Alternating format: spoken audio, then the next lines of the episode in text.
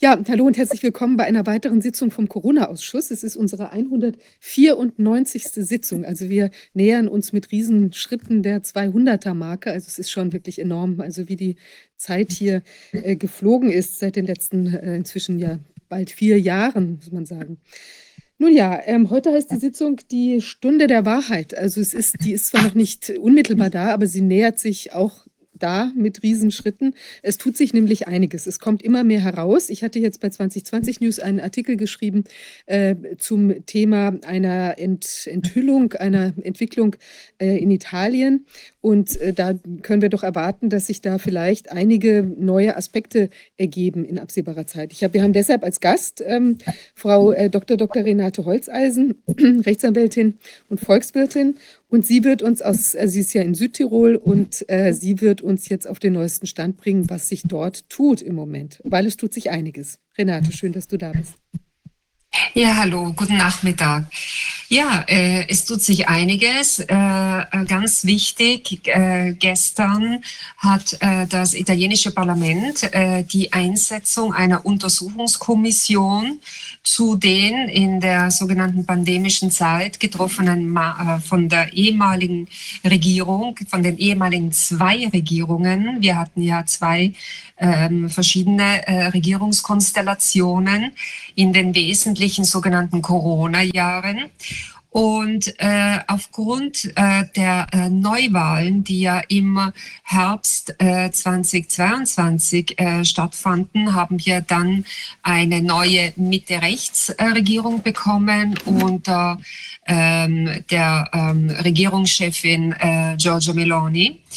Und äh, nun wurde endlich das den Wählern ihrer Partei Fratelli d'Italia ähm, gegebene äh, Wahlversprechen zumindest äh, zunächst äh, formell äh, eingelöst. Äh, das heißt, äh, gestern ist auch in der zweiten Kammer des Parlaments der äh, Gesetzesentwurf für die Einsetzung der Untersuchungskommission angenommen worden. Natürlich äh, unter Protest äh, der ähm, ehemaligen Regierungsparteien, sprich des Partito Democratico äh, und äh, der Cinque Stelle Partei, wir hatten zwei Regierungschefs äh, in den wesentlichen Corona-Jahren. Und zwar war es zunächst Conte, der ja von Cinque Stelle ähm, äh, praktisch gesetzt wurde, und dann Draghi.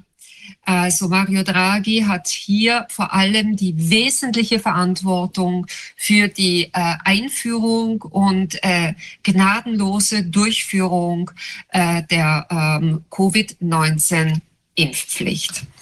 Und äh, wir werden jetzt sehen, welche Parlamentarier in diese Untersuchungskommission gewählt werden. Ähm, es sind die ähm, also Vorsitzenden der beiden Kammern, also des Abgeordnetenhauses und des Senats, die nun die äh, Bestellungen, die Berufungen in die Kommission vornehmen werden. Und anhand der äh, dieser Ernennungen werden wir gleich sehen, ob wir äh, was wir von dieser Untersuchungskommission äh, de facto dann wirklich erwarten können. Ja, weil eines ist die Einrichtung einer Untersuchungskommission und das andere ist dann äh, der Umstand, äh, ob diese Untersuchungskommission wirklich äh, frei äh, ohne konditioniert zu sein, ähm, die Untersuchungen, die nötigen, die nötige Aufklärung der doch sehr, sehr dunklen äh, vergangenen drei Jahre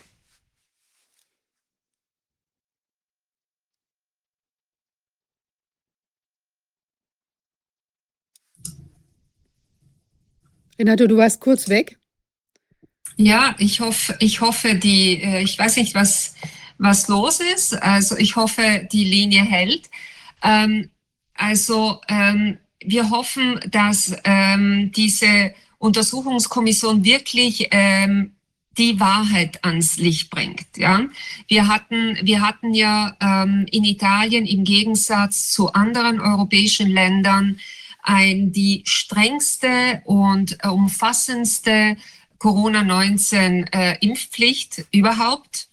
Also bei uns äh, kamen mehr oder weniger alle äh, Menschen äh, in die Situation, dass sie sich irgendwo ähm, mit dem Ausschluss aus dem gesellschaftlichen Leben, aber nicht nur aus dem Berufsleben konfrontiert sahen, wenn sie sich gegen die äh, Spritzung eben dieser experimentellen äh, Substanzen entschieden haben.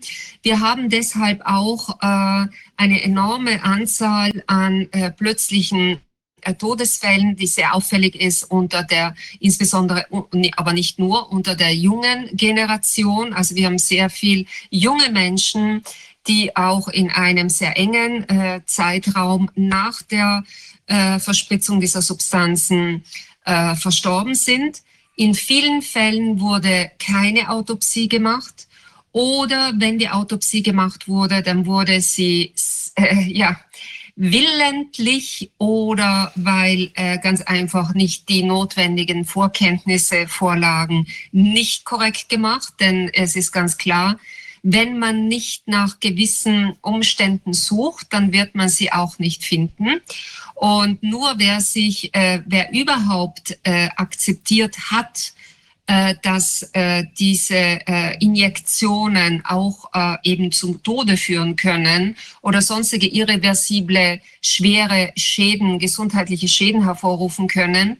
Nur ein solcher Pathologe beziehungsweise Gerichtsmediziner wird überhaupt äh, die nötige Aufmerksamkeit an den Tag gelegt haben, um äh, die entsprechenden Schäden zu finden, beziehungsweise auch dann in den richtigen Kausalzusammenhang zu bringen. Äh, das ist ja das Hauptthema. Ich meine, wir wissen ja in, auch in, äh, in Deutschland äh, hatten wir zumindest, ich weiß jetzt nicht, wie mittlerweile die Situation ist, aber ich finde es einfach skandalös, dass es ein pensionierter, renommierter Pathologe wie äh, Professor Arne, Arne Burkhardt, äh, Professor Lang und, und, und äh, andere Mitarbeiter im Hintergrund sein mussten, die äh, die äh, Arbeit, die jene auf, also ja, ich würde sagen, Pionierarbeit gemacht haben, die eigentlich jeder Pathologe hätte machen müssen.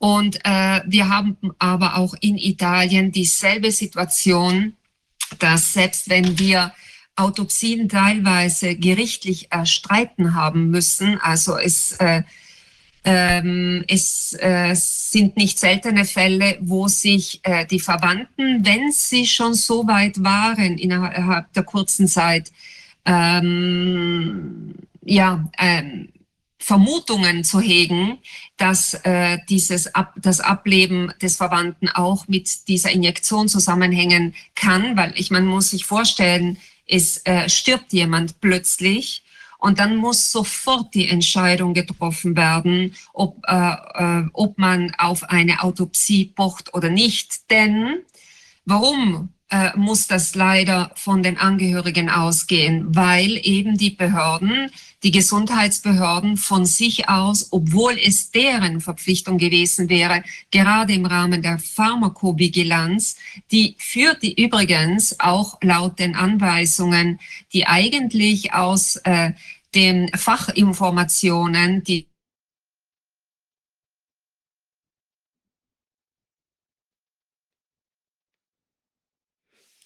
Renate ist wieder weg. Da bist du wieder. Keine Ahnung. Ich glaube, The das Thema ist so heiß, Renate, da möchten Leute nicht, dass du da, äh, dass du da, da einfach, ähm, äh, wie will man sagen, frei, ja, frei drüber sprechen Also ich versuche, ich versuche, also ähm, der, der Punkt ist ja der, die Gesundheitsbehörden hätten ja von sich aus, in, man muss sich vorstellen, in Fällen von plötzlichen Ablebens von jungen Menschen eine Autopsie veranlassen müssen. In Italien war das überhaupt keine Selbstverständlichkeit. Äh, ich selbst musste für Eltern äh, bei der Staatsanwaltschaft intervenieren, dass man dann eine Autopsie äh, veranlasst hat. Aber dabei ähm, bleibt es ja nicht. Man muss ja auch dafür sorgen, dass die Autopsie in einem ja, in der richtigen Art und Weise durchgeführt wird, dass auf, dass mit den richtigen Methoden nach den wesentlichen äh, Fakten äh, gesucht wird, also äh, Stichwort äh, Spike-Protein und so weiter und so fort. Und äh, ja, also äh, da ist ähm, sehr vieles im Argen. Äh, wir haben sehr viele Todesfälle junger Menschen in Italien, wo äh, keine, entweder keine Autopsie gemacht wurde oder die Todesursache trotz einer sehr äh, lückenhaft, äh, eben, eben weil eine sehr lückenhaft ähm, äh, Autopsie durchgeführt wurde, de facto nicht äh, ermittelt wurde, nicht sauber ermittelt wurde.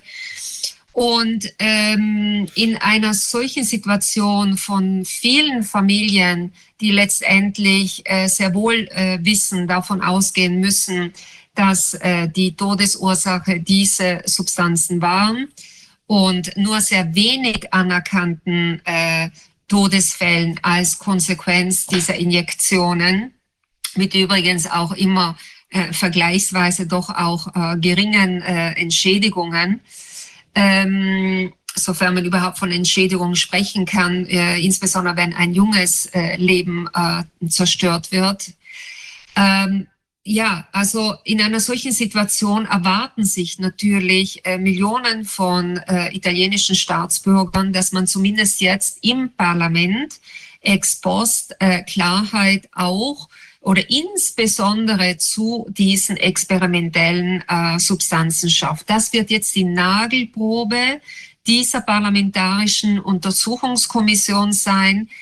Ähm, denn ähm, wir sind noch ein wenig skeptisch, was dies anbelangt, denn auch viele Mitglieder der äh, aktuellen Regierungsparteien, sprich Fratelli d'Italia und Lega, waren ja zunächst absolute Befürworter dieser ähm, äh, sogenannten Impfungen.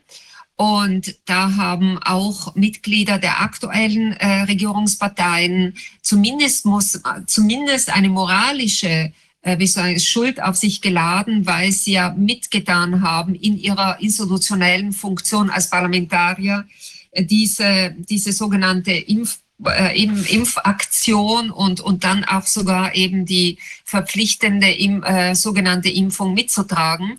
Und da werden wir jetzt sehen, ähm, inwieweit äh, das äh, eben beschränkend konditioniert äh, wirkt auf diese Untersuchungskommission. Mhm. Aber es ist äh, schon mal wichtig, dass sie eingerichtet ist.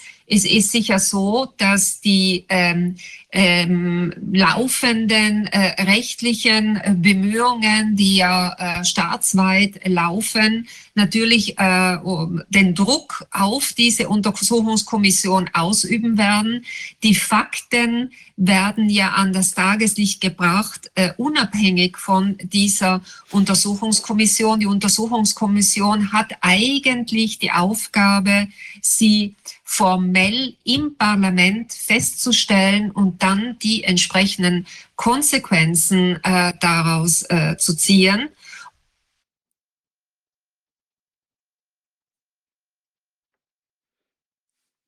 Renate, wieder weg. Ich hoffe, sie kommt gleich wieder. Das ist ja wirklich verrückt. Ähm, ja, Renate, darf ich dich kurz was fragen? Hörst du mich wieder? Ähm, ich keine Ahnung, was, warum das immer, ich, ich, ich merke, die Zeitperiode ist ziemlich gleich, also keine Ahnung. Irgendeine Stunde. Renate, ich möchte dich zwei Sachen ganz kurz fragen dazu. Einmal, ähm, du, einmal hattest du gesagt, es sind äh, tumultartige Zustände gewesen, die sich da abgespielt haben. Wie kommt denn das oder mit welcher Begründung also welcher offiziellen Begründung, also warum die Leute da nicht wollen, dass der Untersuchungsausschuss äh, eingesetzt wird, das liegt ja auf der Hand. Aber mit welcher, offenen ähm, äh, offiziellen Begründung kann man da in den Protest gehen? Und die zweite Sache, sind die Themen schon genau umrissen oder heißt es einfach nur generelle, generelles Pandemie-Management in Anführungszeichen? Ja, also der Tumult, der hat sich äh, also wir auf, vor allem auf die Reden äh, der der beiden Hauptbeschuldigten, ähm, also diejenigen, die wissen, dass, äh, dass sie sozusagen ähm, auf der, äh, auf der Liste jener stehen. Äh, ähm, das sind ja die beiden, die noch im Parlament sind. Mario Draghi ist ja, äh, ist ja kein äh, gewählter äh, Parlamentarier, den hat man uns ja als Techniker äh, vorgesetzt, sondern wer noch im Parlament sitzt, ist der eben, also der Regierungschef Vordragi Conte und der ehemalige also bis ähm, Oktober 2022 im Amt befindliche äh, Gesundheitsminister Roberto Speranza. Mhm. Und der, äh, also de, besonders der trägt Riesenverantwortung und beide haben also in einer äh, sehr aufgeregten Rede äh, dann nach der Bestellung äh, der Untersuchungskommission eben äh, ihr absolutes äh, Unverständnis geäußert, beziehungsweise haben den Vorwurf ähm, sehr emotional geäußert, dass diese Untersuchungskommission praktisch dazu benutzt äh, würde, um äh, den politischen Gegner fertig zu machen. Ich meine, das sind natürlich alles nur äh, Schutz ähm, ähm. Aber was, was sehr auffällig war, äh, also äh, sie haben, äh, äh, Conte hat gesagt, pass auf, ihr regiert auch nicht ewig. Also praktisch, man hat jetzt schon angekündigt, äh, sobald sich die erste Möglichkeit äh, ergeben würde, dann würde man sich dafür rächen. Also man muss schon, ähm, das ist für ein, die, wenn man das als Bürger äh, beobachtet, schon sehr ähm, eindrücklich, denn ich meine, eine Untersuchungskommission ist ein parlamentarisches Instrumentarium, das nach einer dermaßen von Autoritarismus, ja, ich würde sagen Totalitarismus gekennzeichneten Zeit mit schwersten irreversiblen Schäden für die einzelnen Personen und für die Gesellschaft insgesamt ein Muss ist, ja, denn äh, man kann dazu stehen, wie man will, aber dass das absolut, äh, also dass das ein, äh, eindeutig zu Schäden geführt hat, ich glaube, das, das wird wohl die Mehrheit der Menschen nicht ähm, von der Hand weisen können. Und allein im Interesse äh, da, äh, da, eben daran, dass Fehler die gemacht wurden, in Zukunft nicht gemacht werden, muss jemand, der demokratisch eingestellt hat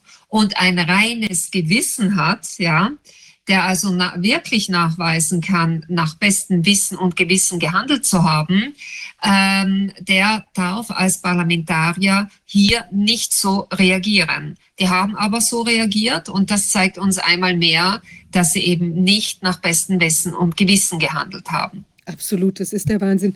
Und ähm, jetzt kommt ja, ist ja hinzugetreten äh, die Aufdeckung von dem Journalisten von dem Kompass auf Deutsch, so heißt das Magazin. Ähm, da, äh, der hat ja herausgefunden, dass, dass die Richter auch auf Linie gebracht worden sind, eben durch ein, eine Art Leitfaden, eine kleine Handlungs, Handlungsvorschläge sozusagen ähm, in Bezug auf die ähm, äh, also das kam vom obersten italienischen Gerichtshof und der hat sich da äh, eben entsprechend geäußert, also zumindest, wie will man sagen, in den Raum gestellt, dass man doch eventuell so argumentieren oder entscheiden könne. Also das ist natürlich nicht, nicht verbindlich, aber es ist beeindruckt den normalen Richter natürlich schon, wenn er so eine Interpretationshilfe des Geschehens äh, eben von oberer richterlicher Stelle bekommt. Was ist dazu zu sagen? Ja, also absolut natürlich. Ähm, also grundsätzlich, äh, äh, es gibt ähm, ein, das nennt sich Massimario im Italienischen, also die, die zusammenfassende Darstellung der wichtigsten Entscheidungen des italienischen obersten Gerichtshofes, das ist der Kassationsgerichtshof, Corte di Cassazione. Und äh, eigentlich ist äh, dieser Massimario, also diese zusammenfassende Darstellung, dafür bestimmt, im Nachhinein die wichtigsten Entscheidungen des obersten Gerichtshofes eingeteilt in die diversen Themenbereiche ähm, äh, äh, und eben bezogen auf ein Jahr zu veröffentlichen. Ja, und äh, hier wurde dieses Instrumentarium aber äh, absolut dazu äh, missbraucht, um äh, vorab bevor der oberste Gerichtshof überhaupt einen einzigen Fall äh, in diesem Bereich äh, auf seinen Tisch äh, bekommen hätte, ja, äh, den Richtern der, äh, der meritorischen Instanzen, also der ersten und zweiten äh, Instanz, de facto Anweisungen zu geben, wie sie den Sachverhalt und dann die entsprechende, also zu beurteilen haben und den und die entsprechenden eben korrekt laut äh, oberster Gericht korrekte Rechtsanwendung zu pra praktizieren hätten. Und äh, es ist äh, unglaublich, was wir hier in, diesem, ähm, in dieser Zusammenfassung, in diesem Leitfaden, weil wir, ich meine, es ist de facto ein Leitfaden, an den sich offensichtlich die allermeisten äh, italienischen äh, Richter und Staatsanwälte gehalten haben, wie wir auch feststellen konnten anhand, anhand des Inhalts dieses Leitfadens. Ähm, und dieser Leitfaden enthält ganz einfach Falschinformation. So wird von ähm, wirksamen, also für den Fremdschutz wirksamen und sicheren äh, Covid-19-Impfstoffen gesprochen. Also das ist, wird als Dogma gegeben. Äh, und äh, eine Reihe natürlich anderer, äh, ähm, ähm Sachver anderer angeblicher Sachverhalte werden als Fakten dargestellt, ohne irgendeine Begründung, ohne irgendeine Beweisführung. Und darauf äh, wird dann äh, das Recht gestülpt. Es ist natürlich ganz klar, in dem Moment, wo ich nicht die korrekte Feststellung des Sachverhaltes habe, kann ich auch nicht korrekt äh, Recht anwenden. Das heißt, wenn ich es nicht mit sicheren und für den Fremdschutz äh, wirksamen äh, Impfungen zu tun habe, dann, äh, kann, dann stimmt natürlich dann die rechtliche Schlussfolgerung, die den Richtern als äh, praktisch, im Italienischen sagt man Papa Pronta, als, als Fertiggericht, als juristisches Fertiggericht praktisch geliefert äh, wurde, äh, dann, dann, dann funktioniert das ganz einfach nicht. Ähm, äh, den Richtern wurde äh, übrigens, äh, also das ist ein separates Dokument, das dann in diesen Massimario eingeflossen ist, das äh, spezifisch äh, zur Verfügung gestellt. Wir haben das erst jetzt festgestellt, weil wir Rechtsanwälte also nicht mehr mit diesen antiquarischen, de facto antiquarischen Veröffentlichungen des Massimario arbeiten, sondern wie wir alle arbeiten wir mit elektronischen elektronischen Datenbanken. Wenn wir Fälle haben, dann, dann äh, holen wir uns die entsprechenden Entscheidungen des obersten Gerichtshofes. Da der oberste Gerichtshof aber keine Entscheidungen zu diesen Fällen bis dato gefällt hat, ja, ähm, äh, hätten wir uns im Traume nicht, hätten nicht gedacht, dass der Ober Ja, Renate ist gerade wieder weg. Ich benutze die Gelegenheit, gerade mal Wolfgang zu begrüßen. Wolfgang Wodak ist bei uns. Ähm, Hallo. Schön, schön dass ja. du da bist, Wolfgang. Ja, ja Renate. Dass ihr da seid. Hallo Renate. Hallo. hallo wir, haben, hallo. wir haben das jetzt schon mehrfach gehabt. Weißt du, dass immer Renate verschwindet? Ich glaube, das Thema ist so heiß, es stört irgendwen. Oder vielleicht. Ich weiß, ich weiß es. Vielleicht auch was ich noch sagen wollte, was ja, ich noch sagen wollte, also äh, das hat eigentlich niemand äh, der, äh, der Anwälte äh, ähm, vorher äh, gesehen, dass hier praktisch schon 20, äh, Anfang 2022 wo dann die äh, richtige Gerichts, also äh, ja, Gerichtswelle, äh, Prozesswelle losging in Italien, äh, dass da die äh, Richter äh, durch dieses Instrumentarium auf Schiene gebracht worden waren. Wir äh, wussten, das mussten wir aus, also wir mussten annehmen und wir waren sicher, dass es Anweisungen äh, gegeben hat, denn wir sahen sehr gleichförmige und ähm, bezogen auf den Inhalt der Prozessfaszikel meist absolut irrsinnige Begründungen äh, der Urteile. Also das passte einfach nicht zusammen.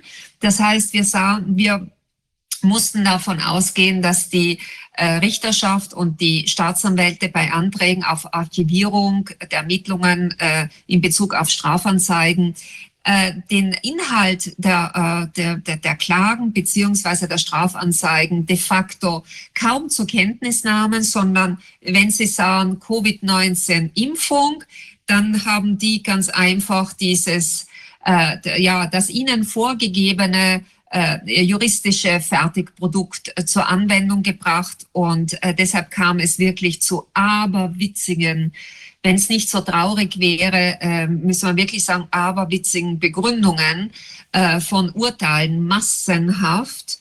Und das wird natürlich auch in die Geschichte der italienischen Justiz eingehen und ein, ein, äh, ja, ein Riesenmakel äh, bleiben und ein Debakel bleiben. Denn hier hat die Richterschaft äh, leider bewiesen, dass sie mit ganz, ganz wenigen Ausnahmen einen Grundsatz, auf den sie eigentlich äh, durch den Eid auf die italienische Verfassung geschworen hätten, nämlich jenen, dass sie nur dem äh, Gesetz unterstehen und niemand anderen und vor allem und vor allem als erstes eigenständig Fall für Fall den Sachverhalt äh, prüfen und feststellen müssen. Denn äh, es kann nicht sein, dass ein Richter den, den ihm äh, bewiesenen, also durch institutionelle Dokumente bewiesenen Sachverhalt einfach auf die Seite wischt und irgendwelche Anweisungen eines ihm übergeordneten Gerichtes äh, zur Anwendung bringt. Das entspricht nicht unserem äh, Justizsystem. Das entspricht nicht äh, der Dynamik, wie der Verfassungsgerichtsgesetzgeber äh, äh die italienische Justiz aufgebaut hat. Also es, es bleibt zu hoffen, dass äh, jetzt durch die Feststellung, durch, diese, durch dieses Rauskommen, äh, dieses, ähm, ja, also wirklich, ähm, äh, also wir wussten, dass es etwas in dieser Richtung geben muss, aber jetzt wissen wir, mit was wir es zu tun haben und können das auch äh, konkret bei den Richtern und Staatsanwälten ansprechen.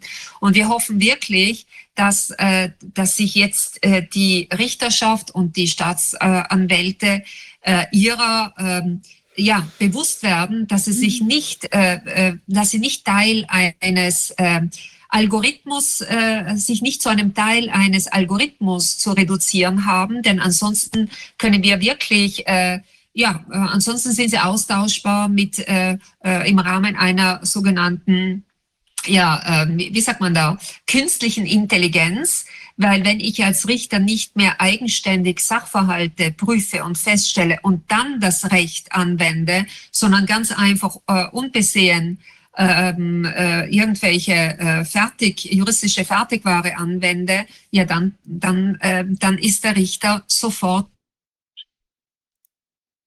überflüssig.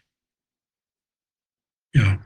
also die, das wäre mal, wär mal spannend zu hören, ob äh, solche, ob solche Anordnungen, ob solche Anweisungen oder, oder Modelle auch in anderen Ländern an die Justiz gegeben worden sind. Das wäre spannend. In der Presse wissen wir das ja, dass es da 2019 Versammlungen gegeben hat, dass man gegen Fake News vorgehen werde, wenn immer sie auftauchen.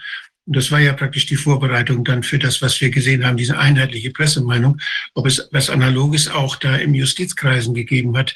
Ich meine, jetzt, wenn das in Italien rausgekommen ist, ist das gut.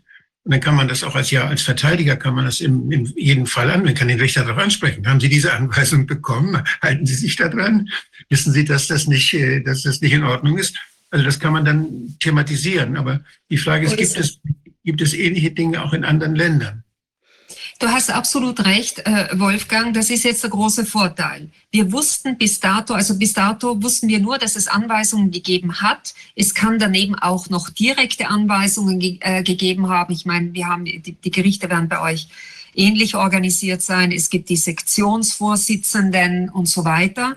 Aber ähm, äh, das ist jetzt etwas, auf was wir ähm, ganz gezielt äh, die Richter äh, ansprechen können.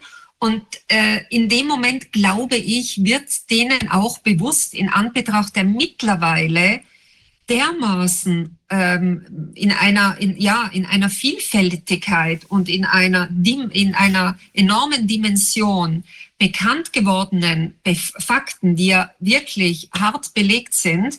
Und wenn wir die äh, neben diesen Anweisungen legen, die der oberste Gerichtshof 20, Anfang 2022 äh, ausgearbeitet hat, die, äh, die auf, auf angebliche Sachverhalte aufbauen, die ganz einfach Falschinformationen sind. Das sind Falschinformationen, das sind sogenannte Fake News.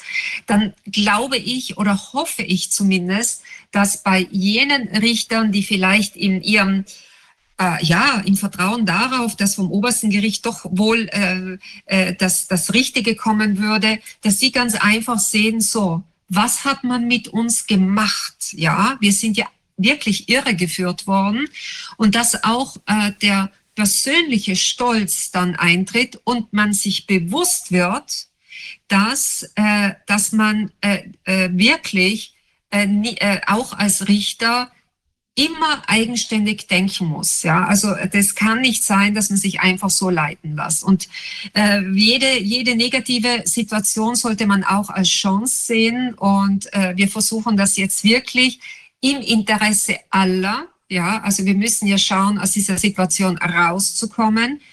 Ähm, hier auch äh, die Mitglieder der Justiz äh, äh, insofern jetzt zu, äh, zu bewegen, dass sie, dass sie aus dieser Situation lernen. Ja, ich glaube, es ist wirklich eine Situation, aus der der Großteil der Justiz äh, eine äh, ja, eine negative Erfahrung, aus einer negativen Erfahrung für die Zukunft wirklich einen enormen Lernprozess durchlaufen muss. Absolut. Gibt es bei euch in Italien auch sowas wie Christa? Also so das kritische... wollte ich auch fragen. Ja, ja die sind aber nicht offiziell. Also wir haben, wir haben, äh, es gibt ein Netzwerk äh, von Richtern und Staatsanwälten, aber das ist nicht offiziell. Und äh, Renate, mhm. ist es denn so, dass ihr, wenn ihr jetzt mit denen sprecht, haben die, weil die haben ja auch wieder Kollegen und so weiter, die vielleicht eben entsprechend geurteilt haben, könnt ihr da auch sehen, dass dieses, dieser Leitfaden dann tatsächlich ähm, sozusagen Eingang in die Betrachtung der Fälle gefunden hat? Ja, also wir, wir haben das ja aus den äh, vielfältigen Urteilen, also wir haben ja viele Urteile in Italien, weil in Italien aufgrund des Umstandes, und die Urteile sind ja öffentlich, und die Urteile sind natürlich ähm, äh, im, im Rahmen äh, der Kreise der Anwälte, die sich um diese Fälle gekümmert haben, ja immer äh, sofort verteilt worden. Wir sind ja in, in wir haben ja, äh, sind in Netzwerken, ich selbst bin ja Vorsitzende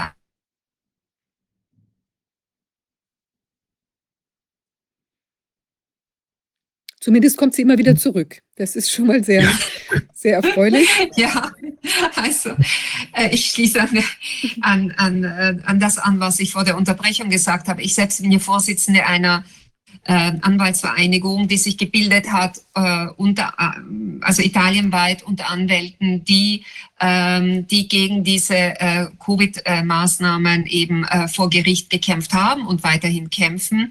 Und wir und äh, andere Vereinigungen, äh, äh, wir haben uns natürlich sofort jedes Urteil äh, ähm, die wenigen positiven und die vielen absurden negativen sofort ausgetauscht und konnten äh, eben auch feststellen, dass wir sehr gleiche Textbausteine in den absurden äh, negativen Urteilen wiederfanden. Deswegen eben wussten wir, dass es irgendwo Anweisungen gegeben haben musste. Ähm, und ja, also aber ist das jetzt, wird das diskutiert? Also wenn jetzt eure Kontakte in die Richterschaft hinein zum Beispiel dieses Thema jetzt ansprechen, ich weiß, es ist jetzt gerade erst rausgekommen, aber es wäre ja sehr interessant, jetzt mal zu hören, so ein bisschen hinter den Kulissen, äh, wie geht jetzt einer damit um, der vielleicht so geurteilt hat und jetzt plötzlich damit konfrontiert ist, Mensch, pass mal auf, du bist hier auf den Leim gegangen, diesem, diesem wohlgemeinten Leitfaden. Also was das, was kommt dann an Reaktion? Sagt er, das kann gar nicht sein oder oh, muss ich genauer hinterfragen. Da habt ihr wahrscheinlich noch keine, kein Feedback, schätze äh, ja, also äh, die, äh, das Netzwerk der äh, kritischen italienischen Richter und Staatsanwälte, äh, das ist ein Netzwerk, das natürlich äh, zwischen diesen kritischen Richtern und Staatsanwälten besteht, die auch aus Eigenschutz sich ähm, sehr bedeckt halten und äh, deshalb äh, nicht unbedingt mit äh, anderen Kollegen äh, offen über diese Sache äh, sprechen. Denn es war, es war äh, wirklich, äh, also wir hatten eine dermaßen aufgeheizte äh, Zeit. Und äh, wir mussten froh sein, dass es in äh, einem gewissen Gerichten ähm, ja, äh, Richter äh, gab und nach wie vor gibt, die äh, ihren Eid auf die Verfassung nicht vergessen haben, die ihr eigenständiges Wirken ähm, äh, an den ähm, un, also praktisch ununterbrochen an den Tag gelegt haben. Die, äh, die wurden öffentlich unter der vorherigen Regierung ähm, in den, in den Mainstream-Medien praktisch an den Pranger gestellt. Der ehemalige Gesundheits- oder Nicht-Gesundheitsminister, wie ich ihn nenne, Roberto Speranza, hat äh, sogar eine äh, Richterin äh, am, äh, am äh, Arbeitsgericht von Florenz, die mehrere eben Urteile äh, eben pro, also pro suspendierten ähm, Arbeitnehmer, also wegen nicht, äh, wegen Nicht-Akzeptierung der Covid-19-Injektion eben erlassen hatte, sogar äh, öffentlich angegriffen. Das muss man sich einmal vorstellen.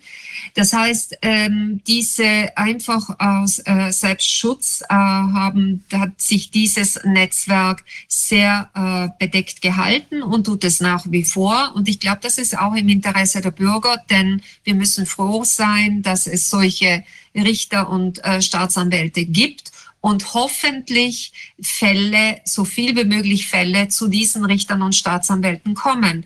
Denn wir wissen alle, man kann das sehr schön leiten, indem man ganz einfach gewisse Fälle äh, kritischen äh, Richtern oder Staatsanwälten nicht mehr zuteilt und damit ist dann auch wiederum die Auslese, die autoritäre oder die totalitäre gegeben.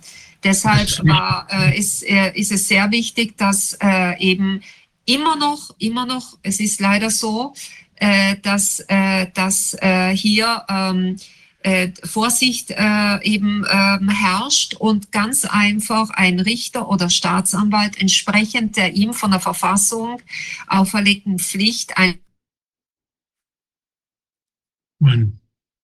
das legt natürlich nahe, dass man da auch mal überlegt, ob da Befangenheit nicht eine, eine Rolle spielt, ob man vor Gericht vielleicht auch das Befangenheitsargument dann mal verwenden kann. Denn äh, die sind ja, das können die von der anderen Seite natürlich auch, wenn die sagen, du bist einer, der sich da organisiert hat. Und dann so könnte, so könnten die jetzt, die hier kritisch sind, könnten auch sagen, hier der Richter, der ist befangen, weil er sich da bindet an, an Dinge, die ihn eigentlich nicht binden dürften. Ja, wobei man natürlich sagen muss, dass äh, also Vereinigungen zwischen äh, Richtern und Staatsanwälten ist eigentlich ganz etwas Normales. Ja, also wir haben speziell in Italien eine sehr politisierte Richterschaft. Also immer wenn es dem System genehm ist, ja, dann ist es, äh, dann wird ja eigentlich über die, also in Italien sind Regierungen von äh, der Richterschaft zu Fall gebracht worden. Ja, also die Richterschaft hatte in Italien immer schon eine sehr politische äh, Funktion, zu politisch. Ähm, deswegen, es ist, es ist nur in dem Moment, wo man es mit einem autoritären beziehungsweise totalitären Regime zu tun hat und wo sich äh, äh, Richter ähm, äh, und Staatsanwälte die teilweise wirklich enorme, äh, zwischen denen geografisch äh, große Distanzen liegen, erst einmal finden müssen, ich meine, das war so in der Zeit, um mhm. sich beraten zu können. Die waren ja teilweise alleine äh, bei äh, ihren Gerichten mit ihrem Standing, ja. Dann ist das natürlich eine ganz besondere Situation und das ist dann eine, also wir hatten wirklich ähm, einzelne Leuchttürme, äh, der, äh, des Rechtsstaates in unseren Gerichten. Ich würde es so bezeichnen. Einzelne Leuchttürme des Rechtsstaates in unseren Gerichten. Und ich hoffe, dass die Strahlkraft dieser Leuchttürme auch jetzt nach Bekanntwerden dieses Leitfadens und vielleicht eines, eines gewissen Schamgefühls, dass sie doch äh, gleich bei dem einen oder anderen Richter äh, aufkommt, denn äh, sich dermaßen äh, die die, die Feder außer Hand nehmen zu lassen. Äh, ich wiederhole es nochmals, denn wenn das so äh, läuft, dann brauchen wir keine Person, kein menschliches Wesen als Richter, dann können wir irgendwelche Algorithmen äh, genauso gut füttern und, und, äh, und die spucken dann äh, das Ergebnis raus, was das Regime will. Ähm, und ich hoffe wirklich, dass jetzt äh, hier auch ein gewisser persönlicher Stolz und auch Überlebens, ähm, über eine Überlebensdrang äh, der Richterschaft ähm, äh, aufflackert. Denn es muss jedem klar sein, das gilt nicht nur für Richter, aber auch für die Ärzte. In dem Moment, wo ich nicht eigenständig als Person äh, meine Arbeit mache, Entscheidungen treffe, ja, dann kann ich wirklich durch, Intelligen äh, durch sogenannte künstliche Intelligenz ersetzt werden. Äh, das blüht hm. jeder jeden Berufsbild, wo es eben um eigentlich um Eigenverantwortung ginge. Du sagst da, du sagst da nebenbei so implizit ganz was Wichtiges noch. Zwar ist das, dass ein automatisch, unterstellst du ja, dass die automatische, automatische oder künstliche Intelligenz immer das tut, was ihr, was ihr Auftraggeber und ihr Programmierer, der das tut, was der Auftraggeber der Erstellung dieser künstlichen Intelligenz ja gewollt hat, dass das dann dabei herauskommt. Die künstliche Intelligenz, die sucht eben nicht nach Sachverhalten einfach, einfach völlig unabhängig alles, was da ist, sondern die wird programmiert von Leuten, die die Macht haben und die das Geld haben, diese Algorithmen sich stellen zu lassen. Was da rauskommt, ist das, was sie brauchen. Und äh, dass wir müssen diese, diese Subjektivität der Algorithmen, die müssen wir ganz stark in den Vordergrund stellen. Algorithmen sind nichts Objektives, da kommen keine objektiven Ergebnisse raus, sondern das sind programmierte äh, Automatismen, die von der Macht, das ist die Machtfrage. Wer, wer die Macht hat, kann solche Algorithmen einsetzen und seine Macht damit erweitern. Das ist ganz wichtig ähm, dabei immer im Kopf zu haben, weil wir dauernd ja hören, Algorithmen, die können das alles ausrechnen, die können das alles entscheiden.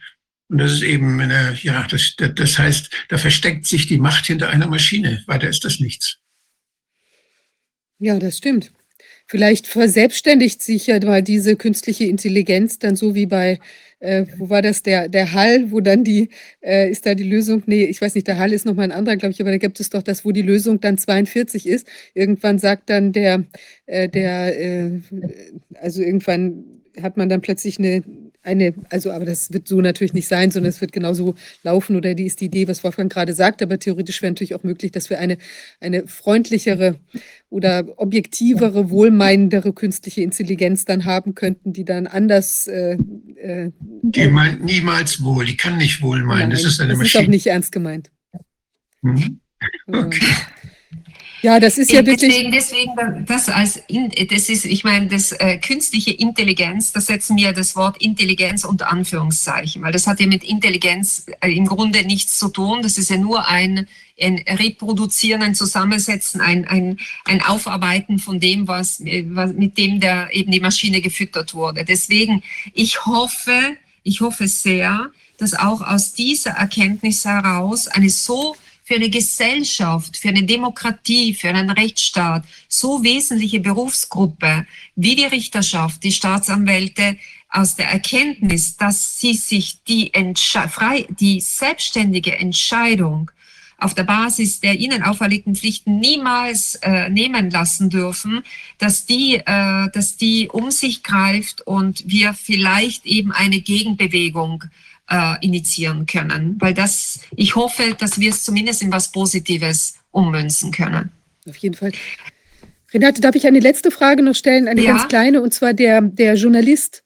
Wie hat er denn das rausgefunden? Ist da, hat er irgendwie einen Tipp bekommen aus der Richterschaft oder ist er, ist er, hat er das durch akribisches Durchsehen von solchen Blättern herausgefunden? Das sind, das sind Tipps, ja, die kommen. Na, zeigt also, ja gesagt, vielleicht auch eine Auflösung. Ist, die, diese, das sind, das sind Bücher, also die liest, die liest kein, also jemand, also Anwälte, die arbeiten, wir, wir lesen uns nicht diese Bücher, die im Nachhinein veröffentlicht werden. Also wir arbeiten da ganz anders wir haben einen Fall, wir wissen, welche Gesetze anzuwenden sind. Wir suchen uns dann in den elektronischen Datenbanken die Entscheidungen des obersten Gerichtshofes, andere Entscheidungen hier, äh, und lesen uns nicht diese im Grunde an, sehr anti, äh, antiquarischen äh, äh, Publikationen. Äh, da ist sicher ein Tipp gekommen aus äh, der äh, Richterschaft, äh, weil denen äh, separat, also nicht das der Massimario, also diese ähm, äh, Zusammenfassung der Entscheidung des obersten Gerichtshofes, sondern das Kapitel äh, gesondert äh, als Leitfaden äh, zugesandt worden war. Aber das ist, ist ja auch schon ein gutes Zeichen, dass da, da offenbar es anfängt zu leaken. Ja, aber das war ja vorher ja. nicht. Äh, ja, ja, natürlich. Ähm, äh, wir, wir hoffen, dass es nicht nur liegt, sondern äh, wir hoffen wirklich, dass äh, dass das einfach auch äh, den, wie soll ich sagen, äh, den, die Mehrzahl der Richterschaft einfach aufrüttelt, ja, in ihrem, aus, aus ihrem, aus ihrem, wie soll ich sagen, aus ihrem Dornröschenschlaf oder wie auch immer, dass man, dass sie einfach aufgerüttelt werden und äh, sie sich äh, bewusst werden, so, es ist Zeit, dass ich äh, wieder selber mein, äh, meine Metier meine, äh, meinen Job in die Hand nehme. Ich habe mal eine verfassungsrechtliche Frage dabei. wenn eine oberste Justizbehörde dann sowas an die unteren Justizbehörden, die dann Urteile sprechen sollen, herausgibt, dann ist das ja eine, eine, ein Neuformen der Justiz. Dann wird die Justiz ja in ihrer Funktionsweise insgesamt beeinflusst. Das müsste eigentlich oft öffentlich sein. Das müsste eigentlich auch jeder Rechtsanwalt kriegen. Und äh, da ist die Frage, darf eine oberste Justizbehörde überhaupt sowas geheim oder irgendwie verdeckt geben oder muss das nicht, wenn es dann verteilt wird, auch für jeden zugänglich sein, damit man sich darauf einstellen kann und damit man argumentativ auch dem begegnen kann? Denn das, diese oberste Justizbehörde, die macht das ja nicht irgendwie, weil sie alles besser weiß, sondern weil es ihre Meinung ist. Und eine Meinung kann falsch sein. Und ich, in einem, einem Rechtsfindungsprozess darf es keine Hierarchie geben, sondern da, da, wird, da werden die Gesetze angewandt. Dann kann man sich irren, aber da darf nicht einer anordnen, was jetzt plötzlich, wie das plötzlich alles gehandhabt werden soll. Ja, und also da, da, muss man dazu Folgendes sagen. Es ist ja de facto ja gar nicht einmal so geheim gelaufen, denn es wurde ja in dieser Sammlung veröffentlicht. Nur diese, diese Broschüren, diese Sammlung, die, die lesen wir nicht, ja, weil da, da ist, also ja, das kam, wir, wir gehen ja davon aus, dass es Entscheidungen des obersten Gerichtshofes gibt, die dann kommentiert werden, die, zu, die praktisch nachträglich die wichtigsten in einer, in einer strukturierten Form veröffentlicht werden. Das wäre ja eigentlich die Funktion dieser Broschüre. Also, äh, äh, dass, dass ein politisch, dass das politisch gesteuert war, daran besteht überhaupt kein Zweifel. Äh, der oberste Chef, also der Vorsitzende des Nationalen Richterrates, des höchsten Gremiums, jenes Gremiums, das ja auch über die Karrieren äh, der Richter entscheidet, über Disziplinarverfahren zulasten der Richter, ist der italienische Staatspräsident Mattarella. Und er ist einer der Hauptverantwortlichen für die wirklich drakonischen Covid- äh, äh, die in Italien durchgezogen wurden. Er hat gemeinsam mit äh, Draghi und gemeinsam mit dem ehemaligen Gesundheitsminister wiederholt im Fernsehen die, die Bürger aufgerufen, sich eben impfen zu lassen, weil sie ansonsten ihr Leben und das Leben anderer in Gefahr bringen würden. Und er gehört dem Mitte-Links-Spektrum, also äh, dem Spektrum des Partito Democratico an. Das war ja jene Partei, die ja massiv äh, diesen äh, ja, äh, diese Covid-Maßnahmen gefahren hat und sie auch weiterfahren würde. Die sind ja auch äh, ganz massiv äh, für zum Beispiel die ähm, WHO-Verträge und so weiter. Deswegen, ähm, dass dies äh, passiert ist, ist äh, das, da wundern wir uns überhaupt nicht. Ähm, denn es ist leider so, dass äh, der Einfluss, der politische Einfluss auf die Richterschaft enorm ist letztendlich. Das ist ja in Deutschland auch so, dass wir in der Verfassung diese Unabhängigkeit ganz wichtig finden, die Gewaltenteilung äh, ganz wichtig finden. Aber dass in der Praxis und in der Durchführung und in, in, der, in der Einflussnahme eines Systems auf das andere, das eben nicht gegeben ist, dass die, die Exekutive oder die, das heißt die Regierung, dass sie sehr wohl Zugriff hat und, und Einfluss hat auf die Karriere und auf die, auf das, was die Staatsanwaltschaften tun, auf ihre, auf die, auf das Beamtenrecht zum Beispiel und auf, auf viele solche Dinge, dass da alle Druck gemacht werden kann. Das ist etwas, was dann auch mal die Überlegungen zur Überlegung veranlassen sollte, wie kann man das unabhängiger gestalten? Wie kann man das entkoppeln? Das, was die Regierung macht und das, was die Justiz an Recht spricht. Und das, äh, da, da ist dann die Frage, wer bestimmt, wer Richter ist? Wer, wer wählt die? Wer, wer macht das? Und gibt es Staaten, wo das völlig anders läuft, wo das wirklich unabhängig ist von der Regierung? Und wie könnte man das in Zukunft machen? Ich finde, das ist eine wichtige Diskussion. Wahrscheinlich gibt es da unter Juristen schon lange eine Diskussion.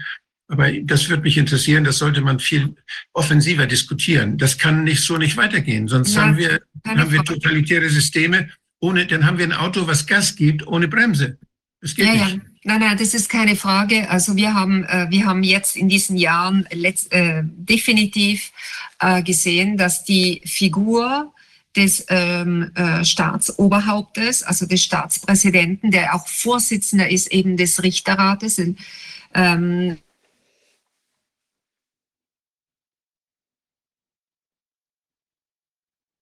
Ja, Da ist sie wieder. die, ja, da bist du wieder. Hallo. Ja, und dann schließe ich ab, äh, äh, dass die sehr problematisch ist in dieser Funktion. Ja, also da ist äh, sicher, ähm, das geht so nicht, denn äh, die Richterschaft, äh, zumindest wie sie jetzt funktioniert, ist wohl sehr konditioniert. Ja, und äh, das äh, haben wir sehr äh, leidvoll in diesen vergangenen äh, Jahren feststellen müssen.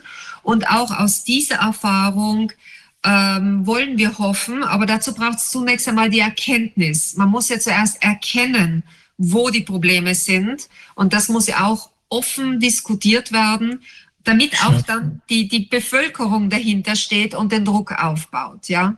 Ja, ich ärgere mich, dass ich nicht mehr im Europarat bin. Das wäre das Thema für den Europarat. Die Gewaltenteilung und wie das in der Praxis aussieht, ein Monitoring der einzelnen Staaten. Inwieweit können die, das wäre eine Aufgabe, die müsste der Europarat machen in einer großen Analyse, in einem großen Bericht. Das wäre äh, super. Dass er, dass er versucht, die einzelnen Staaten und die Mechanismen der Einflussnahme der anderen Gewalten auf die Justiz mal zu analysieren.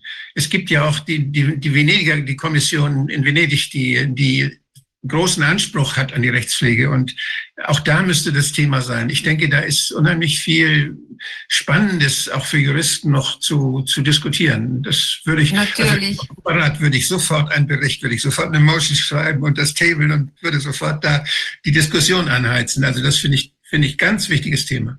Natürlich, natürlich. Also das und, und, und äh, noch also äh, globaler gedacht, das Abwehren äh, überhaupt äh, der Abschaffung unserer äh, Demokratien durch eben äh, die, nennen wir es jetzt zusammen, äh, WHO-Verträge. Ja, das sind die zwei großen Themen. Also wir sind wirklich jetzt in einer Zeitperiode, wo wir um das Bestehen, Weiterbestehen unserer Demokratien, aber auch das, äh, aber auch aus Erkenntnis, dass wir in einen Autoritarismus und eben beginnenden Totalitarismus äh, schlittern konnten, aus dieser Erkenntnis heraus müssen wir die Systeme verbessern. Denn ansonsten äh, ist es nur eine Frage der Zeit, dass, dass es noch schlechter kommt. Ja. Wobei wir zum Beispiel in Deutschland ein wunderbares Grundgesetz haben, wo das alles erkannt wurde und schon vorbereitend alles schon, ja, wo man schon vorsichtig alles thematisiert hat, jedenfalls das meiste. Und das aber trotzdem, obwohl wir diesen rechtlichen Rahmen haben und der eigentlich etwas ist, was unsere Gesellschaft zusammenhalten soll, sehen wir, dass wir das größte Problem, das ist die Pandemie der institutionellen Korruption in allen Ländern. Das heißt, dass es, dass es das Geld geschafft hat, sich diese Organisationen irgendwie ja dienlich zu machen. Und äh, früher bestach man einzelne Beamte, aber heute kauft man die ganze Organisation. Besetzt man die Präsidentenämter, besetzt man die Kanzler, besetzt man, ja, sieht man, ja. dass man in die Parteispitzen kommt. Heute wird mit Geld eben der große Einfluss dieser Leute, die da mit Geld die Propaganda kaufen, die Zeitungen kaufen, die Medien kaufen und die, die von ihrem Geld praktisch, mit ihrem Geld praktisch die Macht kaufen. Und da haben wir dann diese schönen Gesetze, das schöne Grundgesetz und alles. Und, und wir sind machtlos, weil da keiner mehr ist, der sich dran hält, weil sie alle hinterm Geld hinterherlaufen. Klar, klar. Ich, ich muss ja, mich leider verabschieden. Ja, herzlichen Dank, du, dass du die Zeit rausgeschnitten hast aus deinem wirklich sehr vollen Tag im Moment. Du hattest, hast ja diverse Fristen, das ist wirklich toll, aber ich ja, finde, das ist, ist momentan sehr wichtig, was du uns hier berichtet ja. hast. Also ich glaube, da wir bleiben dran und gucken, was sich weiterentwickelt. Also toll, dass in Italien doch die investigative Aufklärung so, so läuft und wer weiß, was wir da in Zukunft noch berichten können. Ganz herzlichen Dank dir. Sehr gerne. Wir sehen uns am 21. in Wien bei der Veranstaltung. Super, ich freue mich drauf. Also äh, ein Walzer ist fällig, Wolfgang. Also, okay. Okay, fantastisch. Tschüss. Alles Gute, bis dahin. Tschüss. Tschüss.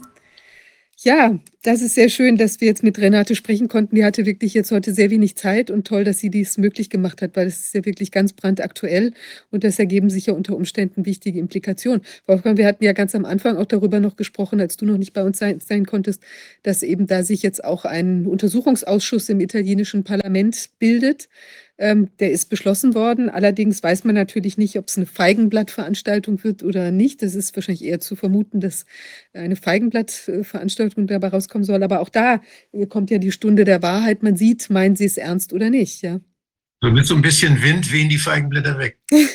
ja, und sie hatte berichtet, dass eben die insbesondere Draghi und äh, eine weitere Person, ich glaube, der Conte, die da auch äh, sehr verantwortlich für waren, oder dieser Speranza, der Gesundheitsminister, der damalige, dass die, die sich da im Parlament fürchterlich echauffiert haben und eben äh, sozusagen, man würde sich rächen wollen. Ich meine, das spricht ja Bände.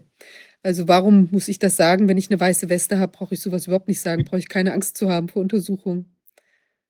Also es ist schon echt wild. Ja. Ja, ja, äh, jetzt äh, sprechen wir gleich Englisch mit dem nächsten Gast. Wir haben ja äh, eine Übersetzung ins Deutsche, worüber ich mich sehr freue und deshalb können wir sozusagen ganz frei von der Leber weg sprechen mit unserem nächsten Gast. I'm excited to see you. Um, Mark Kulasch is with us. Um, Ich freue mich, Mark Kulasch zu begrüßen. A Market Intelligence Analyst and IT Er Specialist. ist Marktanalytiker und IT-Spezialist. all his um, all these qualities in in for investigating what's been Er hat seine, seine Fähigkeiten nun eingesetzt, um das zu untersuchen, was in den letzten also dreieinhalb, vier Jahren passiert ist. Oder noch länger. uh, Sie haben auch äh, die. Geschehnisse davor organisiert. you work closely with Jonathan untersucht. uh, uh, Sie haben auch eng mit Jonathan another zusammengearbeitet, den wir auch very schon mal hier im Ausschuss hatten. Können Sie Uh, kurz vorstellen? for- Very much for having my on, uh, having me on. Is the audio uh, Vielen? Dank, dass ihr mich eingeladen habt. Ist der Ton in Ordnung? Thank you. So, an introduction. My name is Mark Kulak. Um, Mein Name uh, ist Mark Kulak. Name, Das ist eigentlich ein polnischer Name, States As uh, so much, I'm actually more German. aber hier in den USA äh, uh, haben wir alle verschiedene Wurzeln. Ich bin tatsächlich eigentlich eher Deutscher. Ich würde mich gern I mit Ihnen auf Deutsch unterhalten, aber ich habe leider meine Vorfahren enttäuscht, äh, indem ich kein Deutsch uh, gelernt habe. In the, how would you say, the computer industry, uh, the big Ich tech habe in der Computerbranche gearbeitet, 22, in der 23 Tech-Industrie, etwa degree in computer 22, engineering 23 Jahre lang. and Mein Abschluss worked ist in uh, Computerwissenschaft. digital data storage, uh, und for very arbeitete in der digitalen Datenspeicherung EMC, für große Firmen wie Dell EMC and, und NetApp and several others. Und einige andere Und uh, habe mich als Ingenieur zum, um, in, als technischer Ausbilder äh, und Verkaufsingenieur entwickelt in Richtung Wettbewerbsintelligenz. Das klingt irgendwie nach Spionage, aber es ist, and then helping develop sales geht hauptsächlich darum, die product Konkurrenz zu verstehen uh, äh, und darauf unsere Produktentscheidungen uh, zu basieren. uh, Als uh, Ingenieur habe ich diese Themen auf technische Art betrachtet. Ich wohne in den uh, USA, that wohne zwischen. New York und Boston im Uh, Nordosten der USA. Ich war noch nie besonders politisch aktiv, issues of the day, if you will. But over the last 10 years, aber in den uh, letzten zehn Jahren family, as fortune would have it, had uh, an encounter with uh, hat meine Familie äh, ein, ein, eine Begegnung mit Drogenabhängigkeit. Darauf werde ich auch eingehen. Lyme disease or uh, tick or arthropod uh, borne uh, diseases, which are Und, also äh, very much on the Meningitis, rise in the United States. die von And, uh, Zecken my wife übertragen had wird. some, uh, Lyme disease, which was chronic, and the doctors, this is te- several years ago right now, eight, ten years ago, uh, simply did not want to acknowledge that her condition was real. Und die Ärzte Uh, wollten so das we had to äh, einfach find nicht a zur Kenntnis doctor that nehmen. would make, you know, antibiotics and other, uh, uh, how would Wir mussten einen Arzt finden, äh, der das mit Antibiotika behandeln kann. was geht um Borreliose, um Meningitis, Borreliose.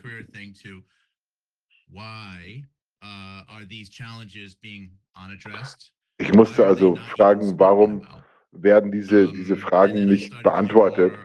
Warum werden diese Themen äh, nicht behandelt? Und ich habe in meiner Freizeit angefangen, äh, mir das anzugucken. Und äh, kam zu dem Schluss, dass ich, dass ich nicht mehr mit meinem eigentlichen Beruf fortfahren konnte, sondern mich diesem neuen Thema hinwenden musste. Und dann kam die Pandemie.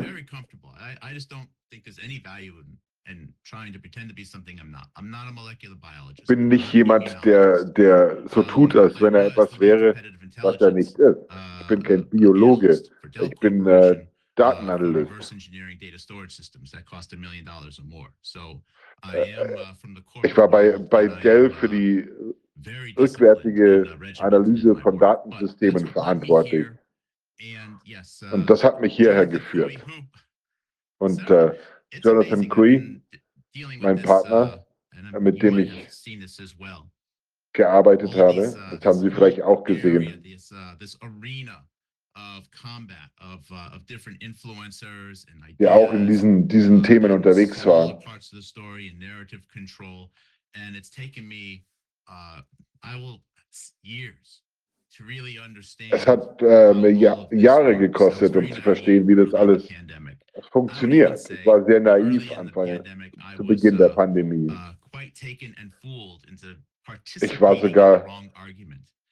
überteufelt am Anfang der Pandemie und habe mich von der falschen, den falschen Argumenten einlullen lassen.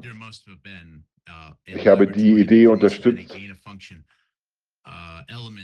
dass es einen, einen Ursprung haben musste.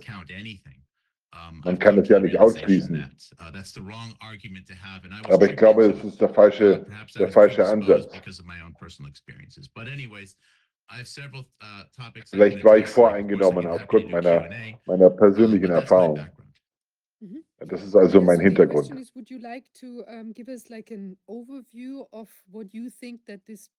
Was haben Sie herausgefunden über die, die Pandemie? Was sind Ihre Schlüsse?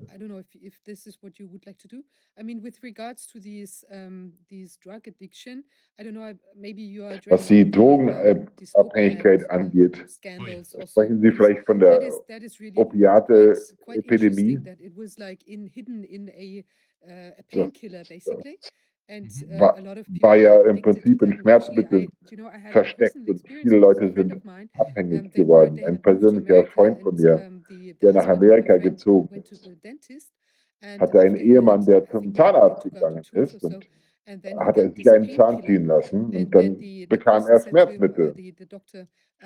Und der Arzt sagte ihm, nehmen Sie das Schmerzmittel, wenn Sie Schmerzen haben.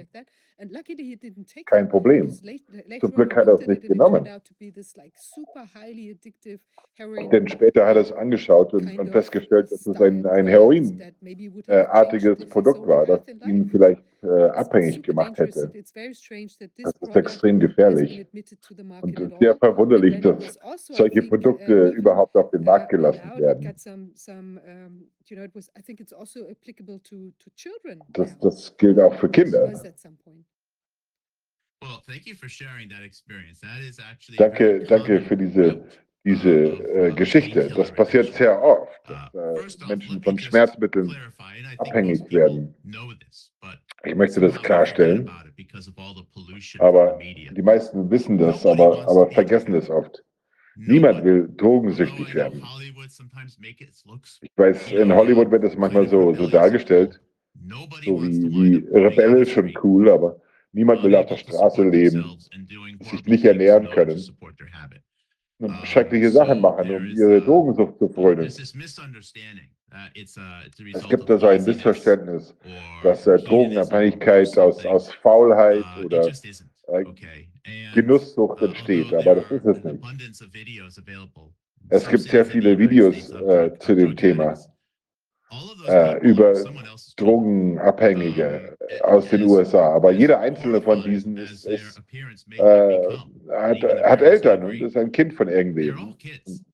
Sind alle, sind alle irgendwessen Kinder. Jeder einzelne dieser, dieser Süchtigen. Es klingt wie ein anderes Thema. Aber-. Ich würde It's totally gern relevant. die Hintergründe nochmal beleuchten. Es ist sehr relevant zu diesem. uh, Thema. Aber Bevor wir da einsteigen, warum, was hat das mit der Pandemie zu tun? Jede, jedes Land hat in der Pandemie eine unterschiedliche Erfahrung gemacht. In den USA wurde oft gesagt, dass wir äh, eine Million überschüssige Tote hatten. Überschüssige Tote ist eine sehr komplizierte Statistik. Das heißt, dass mehr Leute er gestorben sind, als erwartet wurden. Und die Frage ist, woher kommen diese Erwartungen? Denn wenn die Erwartungen richtig wären, dann gäbe es keinen Überschuss. In den Vereinigten Staaten war die Gesamtzahl der Drogentoten 2000, seit 2019 eine halbe Million im Jahr. Und das ist sehr viel für ein Land von 330 Millionen Menschen. Im Jahr 2023 war jeder 30. Tote in den USA ein Drogentoter. Von allen Todeszahlen. Aber die Medien schweigen das tot. Es gibt also immer Gründe für, für Drogentote, Unfälle und so weiter. Aber um das mal geschichtlich zu betrachten, im Jahr 2000 war die Zahl der Drogentote äh, in den USA über 22.000. Jedes, äh, letztes Jahr waren es 113.000.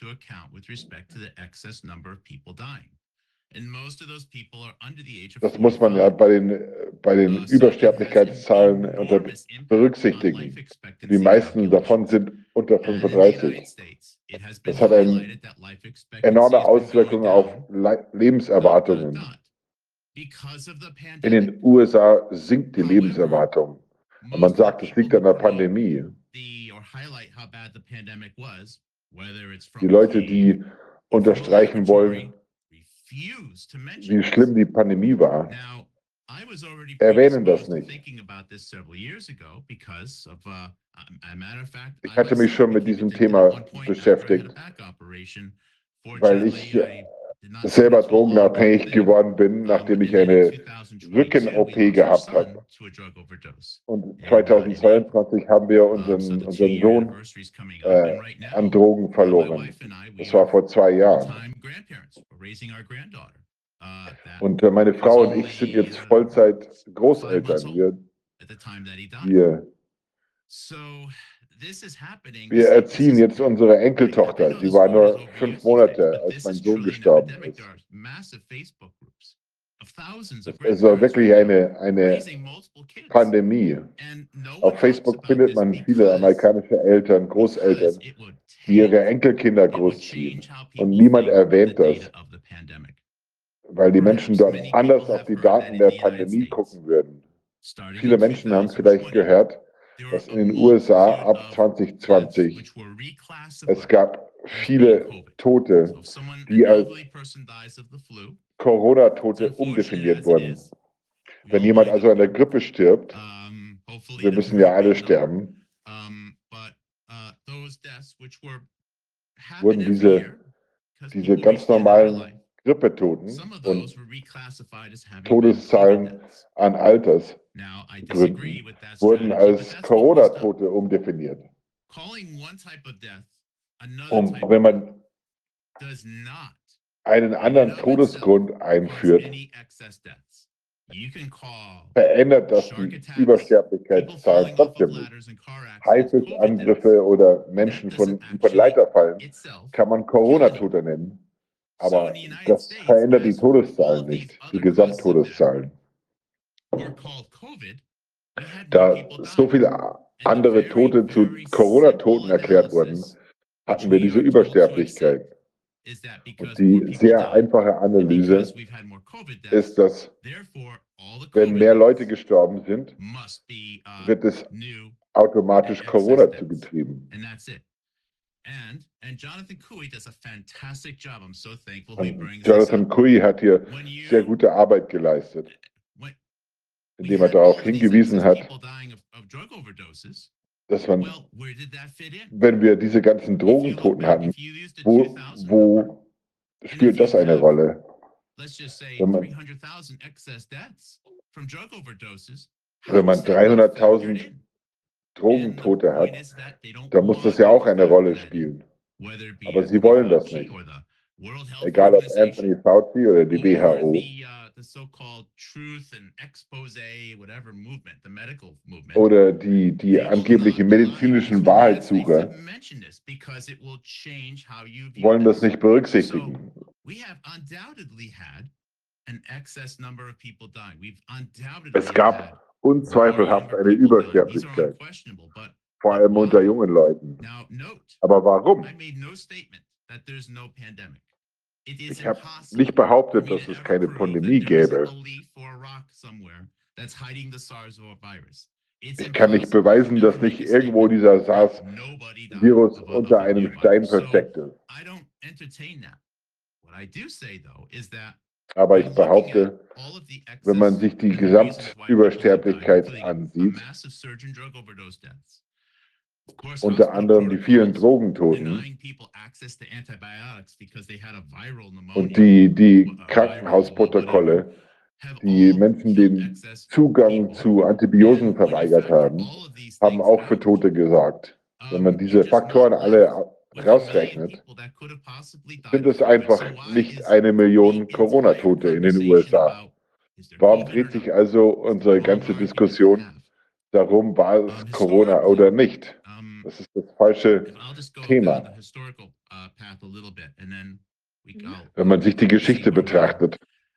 Um, sometime in the late 1990s, uh, uh, Wurden in den späten opioids 90er, were 90er Jahren synthetische Opiate eingeführt durch die Firma Purdue Pharma. I mean, painkillers have been around forever. Schmerzmittel gibt es ja schon lange. Sie sind eine sehr gute Sache. So viele Menschen haben schreckliche Unfälle, Verletzungen gehabt, die aufgrund von Schmerzmitteln behandelt werden konnten. Morphium und andere. Schmerzmittel haben ihren, ihren Zweck und sind auch nicht böse. Die natürlichen Medikamente äh, sind uh, nicht so, machen nicht so abhängig wie die, wie die synthetischen Drogen, so wie Oxycontin. I don't care how strong your faith is. Uh, it is they cause chemical damage to your to your Die system. ver verursachen chemischen Schaden im Gehirn, dass man einfach mehr davon haben will. Man kann sie vielleicht auch verantwortungsvoll benutzen, aber man muss sie respektieren, genauso wie ein, ein Küchenmesser. Man kann nicht einfach damit in der Küche rumwedeln. Man muss diese Klinge respektieren, aber die Klinge selber ist nicht daran schuld. Anzahl der verschriebenen Medikamente ist immer weiter hochgegangen. Um etwa 1999 und 2000 ist die Zahl der Drogentoten immer weiter nach oben geklettert. Von 20.000 im Jahr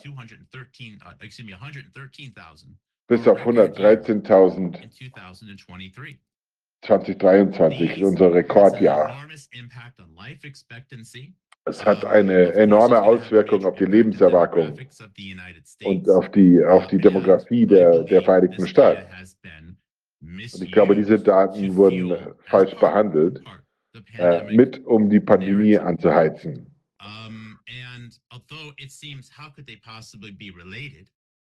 Man fragt sich, was die Verbindung sein könnte. Vielleicht ist es ja nur ein Zufall.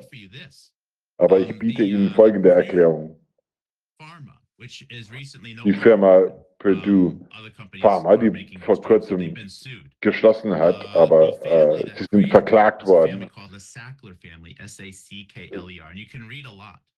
Diese viel, die Familie, die dahinter stand, war die Sackler-Familie. Über die kann man auch sehr viel lesen.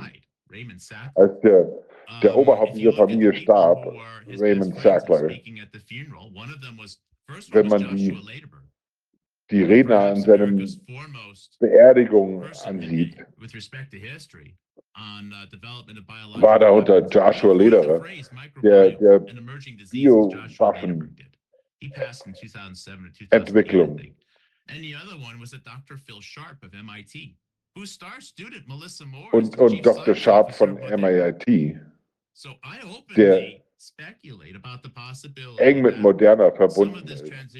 Und ich spekuliere also, dass äh, dieser Trend zum synthetischen Opiaten perhaps allowed because vielleicht zugelassen wurde, uh, weil es die, die neue Ära der, der Gentherapie eingeläutet hat. Wir brauchten also eine Pandemie. that the greatest accomplishment Wenn man die Wissenschaftler reden hört, dass, die, dass Gentherapie die größte Erfindung seit der Erfindung des Rades ist. Warum sollten sie nicht ein paar hunderttausend Menschen äh, Leben aufs Spiel setzen, um die Daten zu sammeln? Ich habe jetzt keine Beweise dafür, aber die Tatsache, dass es diese Zögerlichkeit gibt, sogar in der Corona-Wahrheitsbewegung, ist für mich ein Beweis, dass, dass da was dran ist. Ich glaube, da sind mehrere Parteien beteiligt, das zu vertuschen. Die Beteiligung von dieser Drogenpandemie. Wie diese Droge äh, strukturiert ist, kann sie auch auf eine Weise hergestellt werden, dass sie nicht so süchtig macht, dass sie Schmerzen lindert, ohne, ohne süchtig zu machen. Und Das scheint weiterzugehen. Äh, man will einfach mehr davon. Hat man das schon, schon angeguckt, wie diese Drogen strukturiert sind, dass es diese Abhängigkeit schafft. Um, uh, Langfristige Verwendung uh, von uh, Opiaten, natürlich oder nicht, äh, schafft immer eine, eine weniger produktive Wirtschaft. Die Geschichte lehrt uns aber, dass äh, Morphium und, und Heroin in, in vergangenen Kriegen auch in Vietnam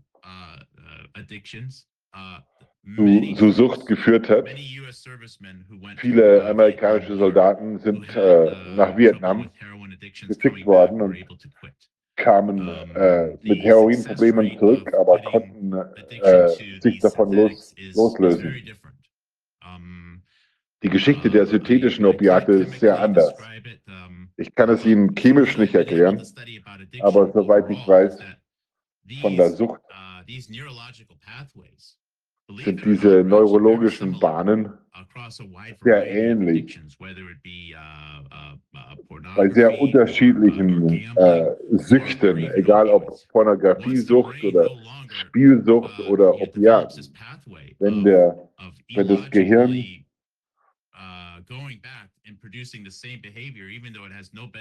diese Gehirnbahnen nicht aufbricht, it's interesting. It's like water finding a way through a dam.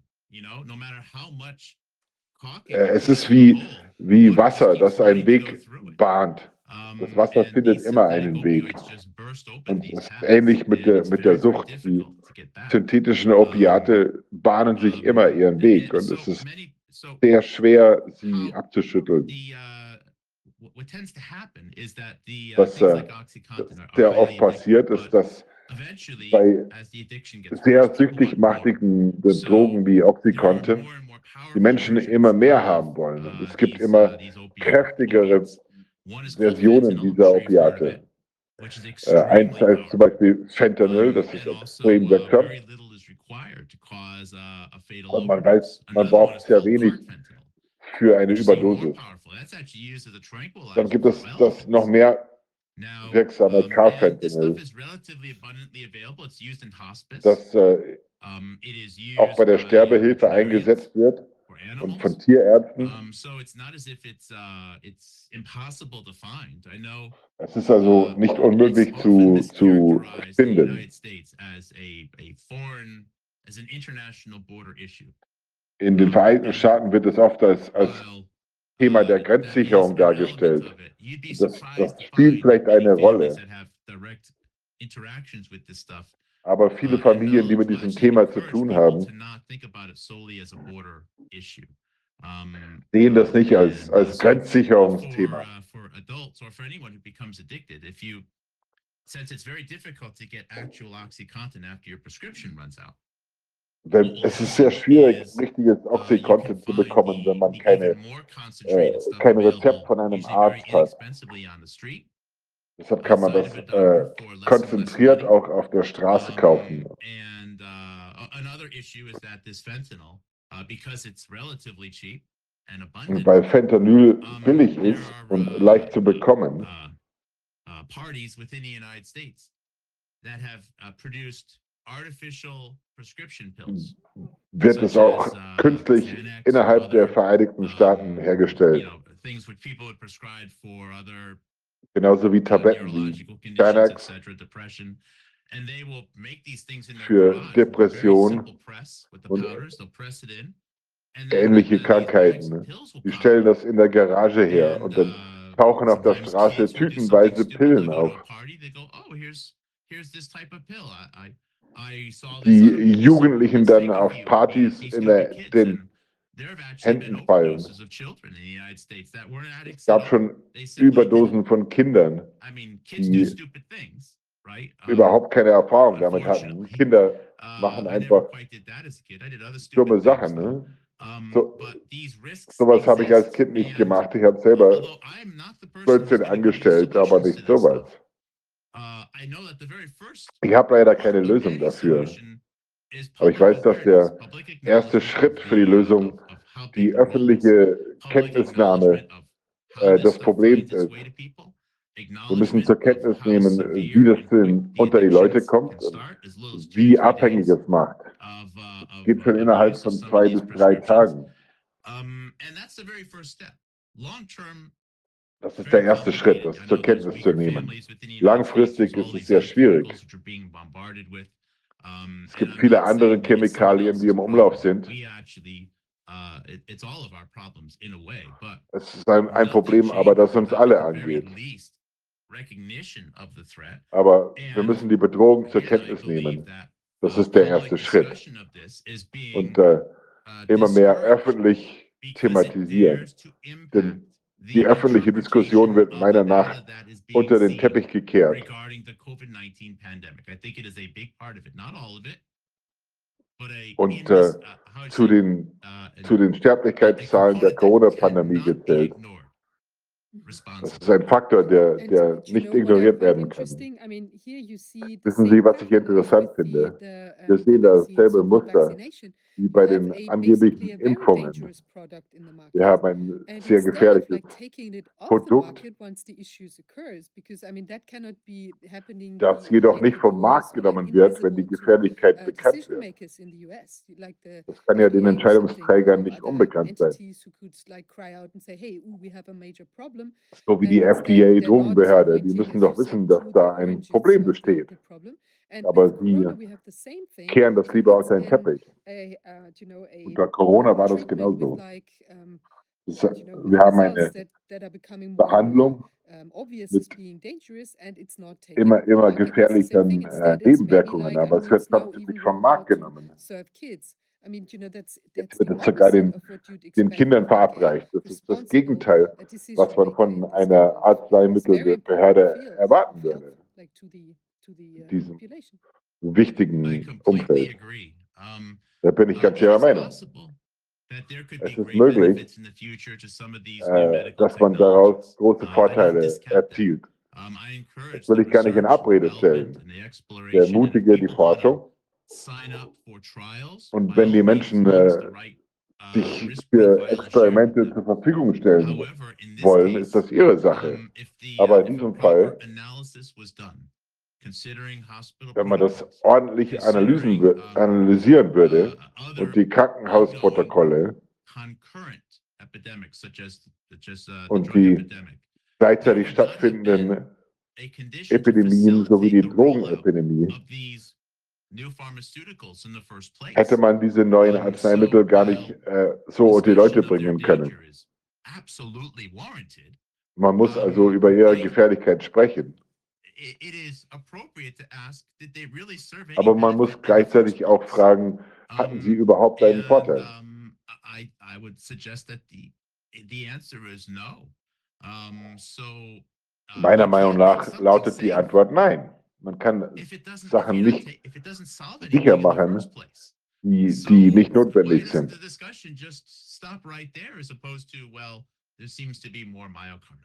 Warum beendet man damit nicht die Diskussion? Jetzt wissen wir, dass wir mehr Myokarditis haben, aber warum zieht man daraus nicht die Schlüsse? uh, oh, this vaccine is Man darf ganz öffentlich sagen, dass, dass ein. Impfstoff is dazu da ist,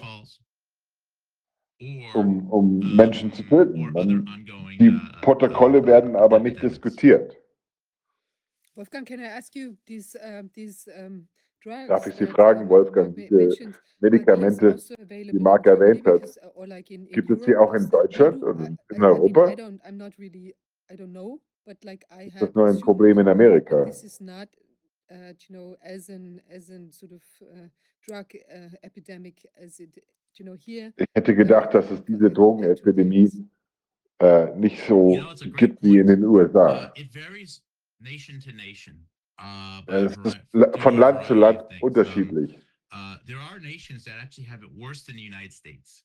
I've heard Manchen Ländern geht es sogar schlechter Äh, als die Pakistan Vereinigten Staaten. Pakistan zum Beispiel countries in the world. Uh, Now, hat uh, die schlimmsten Probleme auf der Welt. For, some reason where we are predisposed to thinking that Islamic nations perhaps should have lower drug use. Man würde sich vielleicht denken, dass islamische 700 Länder weniger Drogenabhängigkeit haben. Aber 700. I, I think in Pakistan is sterben 140 million. Someone can check that. jeden Tag Um, it's 700 up there. Menschen an Drogenüberdosis. Bei einer Bevölkerung von 140 Millionen. um, that's 700 that means in, Tote am Tag. Weeks, They've had more dr- deaths from that than Ebola in Africa in the last 10 years. Das ist mehr als äh, in den letzten zehn Jahren in Afrika an Ebola gestorben of sind. course, uh, Warum interessiert das keinen? uh, a variety of social challenges that Pakistan has, Aus Grund von uh, verschiedenen sozialen Problemen in Pakistan. feel so they have much of a future. Äh, es gibt dort eine, eine große männliche Bevölkerung, die, Uh, die other keine Zukunft für sich sehen. very low drug use. Is it now? Is it a difference because of, Es uh, gibt andere Länder uh, mit viel geringeren Drogenabhängigkeitszahlen. Uh, I don't, I don't know. Liegt es am Alter? Liegt es an der? Kultur? Äh, ich weiß es nicht. In uh, Kanada Ist die Zahl der, der. Drogentoten ist fast so hoch wie in den Vereinigten. Staaten. In uh, anderen Gebieten von Kanada ist es sehr, sehr niedrig. Vielleicht ist es dort der, der. Alkohol. Kann ich nicht genau auf den Nenner bringen. uh, uh, Deutschland hat auch äh, bestimmte Erfahrungen während der. Pandemie gemacht.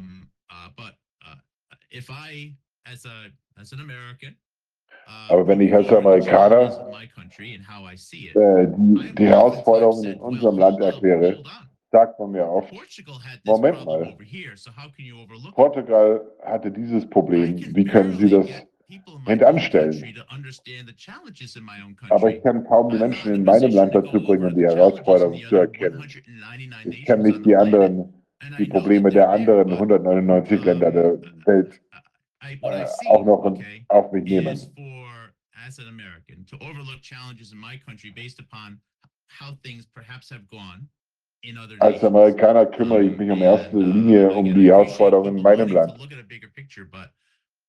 Ich weiß zwar, dass die Menschen das große Ganze betrachten wollen. Es wird also gesagt, dass in Portugal sehr viele Corona-Tote gab. Vielleicht ist das so. Ich kann das nicht beweisen oder entkräften. Aber ich weiß, dass äh, zuerst die wichtigsten Probleme in meinem Land angegangen werden. Da kann man die Prioritäten nicht über einen Hauf, Haufen werfen. wegen einem Krankenhaus in Portugal. Ich glaube, die Menschen müssen sich die Daten angucken, die auf der Hand liegen. Everything else in order. But yes, there are other countries that have it worse. und sich nicht von anderen Themen beirren lassen. uh, Aber es, es gibt natürlich andere Länder, wo es noch schlimmer ist. Um, I- I No, would Was, sorry, denk, say, was, uh, wissen, Uh, just, Was you know, wissen Sie zum- you- Wolfgang Wodak, you, I guess you know him. zur deutschen ähm, uh, Situation? yes, by the way, thank you. It's, it's an honor to be on a, a, a webcast with you. Thank you for all the work. Es ist eine done for being Ehre, a- mit Ihnen auftreten zu dürfen. standing up. Sie waren eine der ersten It took Stimmen, several of us a while die sich to get erhoben to the haben. same Viele point von uns because we were all haben eine Weile gebraucht, um so weit zu kommen wie thinking Sie. different things, right? But I'm so thankful for the work you did. Weil Thank man you for still being voreingenommen hat. Deshalb bin ich so dankbar für Ihre uh, Arbeit. The, the comparing the, the states how they handle the drugs uh, is very interesting. I think. Wenn man den Umgang mit den Drogen vergleicht, but I know that in Germany we have a very ist es sehr interessant. In Deutschland haben wir sehr strenge Gesetze, which, which are, which make addictions, that they was, äh, regulated in a special way that Betäubungsmittel angeht. Die. Ärzte haben äh, registered. separate Formulare dafür, für die. Kontrollierten Drogen. Deshalb kann man das sehr besser nachvollziehen. Manche Ärzte haben in meiner Ausbildung das äh, liberal gehandhabt. und die lockten dann Drogenabhängige an.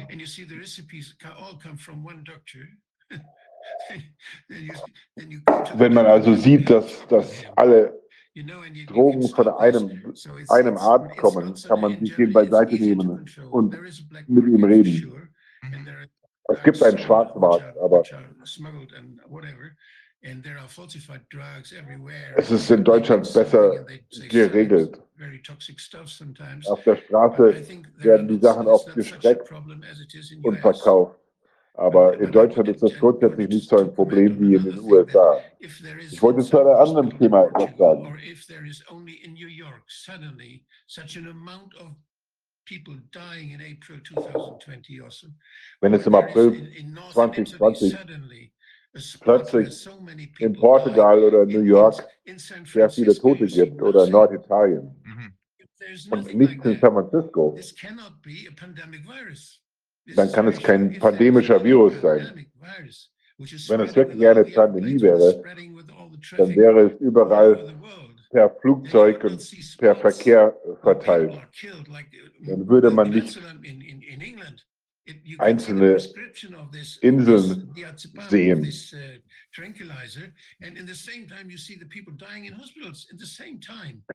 in England sah man die, die Verabreichung von Diazepam kongruent mit den Corona-Toten.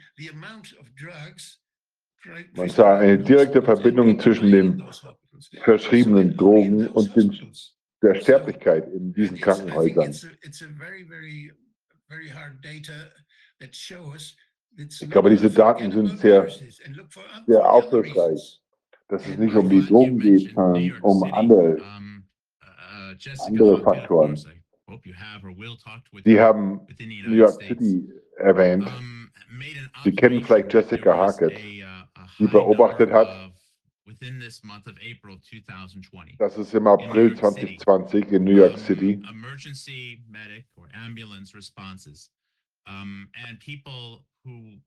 eine gewisse Zahl von Noteinsätzen, Notarzteinsätzen gab. uh, Äh, und eine bestimmte Zahl von- von uh, Todeszahlen.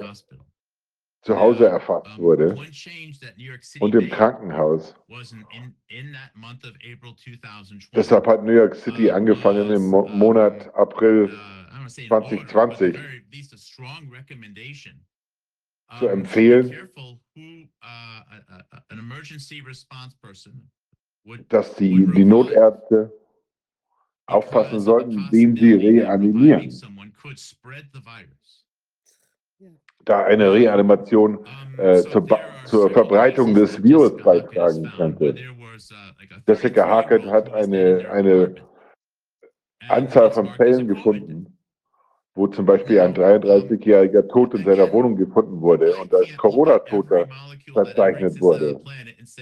Ich kann also nicht jedes Molekül auf der Welt anschauen äh, und sagen, äh, es gibt sowas nicht wie ein Coronavirus. Aber Das war vielleicht ein Mensch, der, der an Drogen gestorben ist. Vielleicht hätten sie einen Notarzt gebraucht. uh, und haben sie nicht bekommen.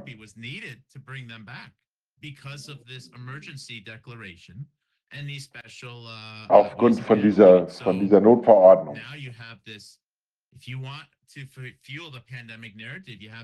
Wenn man also die, die, das Narrativ der Pandemie äh, fortführen will, kann man einfach sagen, ja, so ein 33-jähriger Drogentoter könnte auch ein, ein Corona-Toter sein. Deshalb brauchen wir mehr Notmaßnahmen, mehr Lockdown, mehr Impfstoffe. Uh, what you said again, I don't want to offload all responsibilities to doctors. Okay.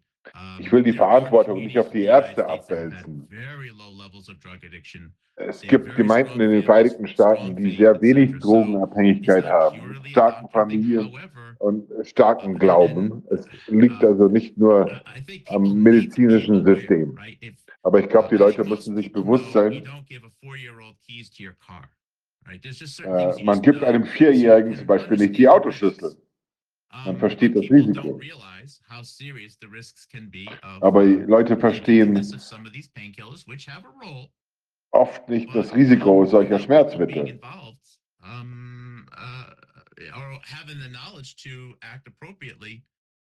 Wenn die Leute nicht wissen, äh, wie sie damit umgehen sollen, können diese Abhängigkeiten entstehen. Die Ärzte sollen nicht so viel Macht haben. Wie wir sehen, ist in Deutschland der Umgang ganz anders. Die Abhängigkeitszahlen viel niedriger. Da ist vielleicht die, sind die Regelungen vielleicht äh, richtig. Das ist äh, sehr kompliziert, aber die Länder gehen anders damit um. Die WHO hat erklärt, dass es äh, viele Pandemien gibt.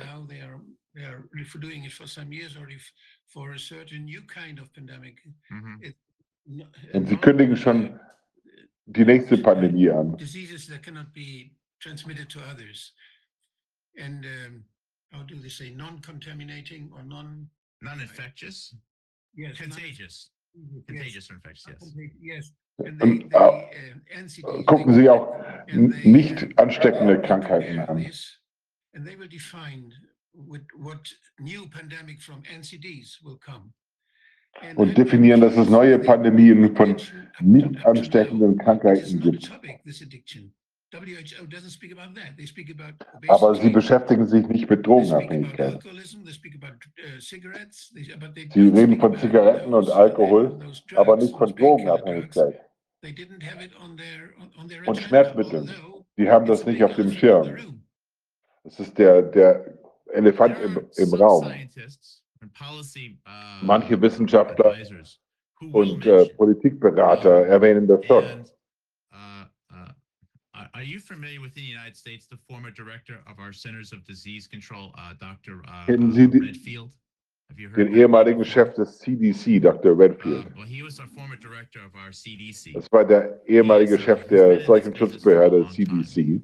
And I gave him a lot of Er ist schon sehr, sehr lange im Geschäft. Und ich schreibe ihm zu, dass er in den vergangenen Jahren. Er betont hat, dass es eine der größten Herausforderungen war äh, für die Vereinigten Staaten, die, die Uh, Drogenabhängigkeit. Leider wurde er von den Medien ignoriert. Als die Pandemie losging, hat er uh, aber auch I mitgemacht.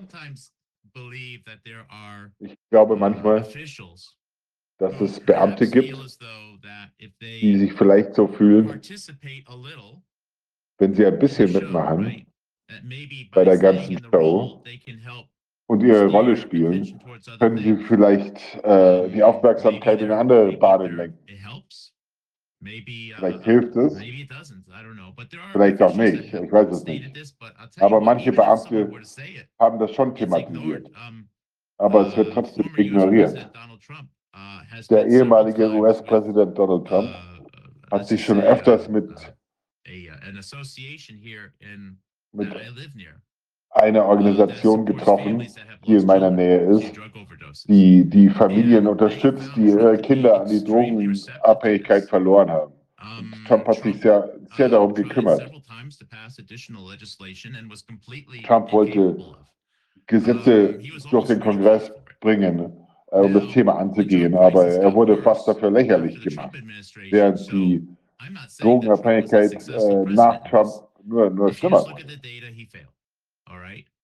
Nach den Daten hat Trump vielleicht versagt, aber er hat wenigstens versucht, äh, das zu thematisieren und wurde dafür von den Medien angegriffen, wird immer noch von den Medien völlig ignoriert. Die WHO genauso. Ich kann nicht glauben, dass jeder in der WHO ein schlechter Mensch ist. Es gibt sicher sehr wohlmeinende Menschen dort.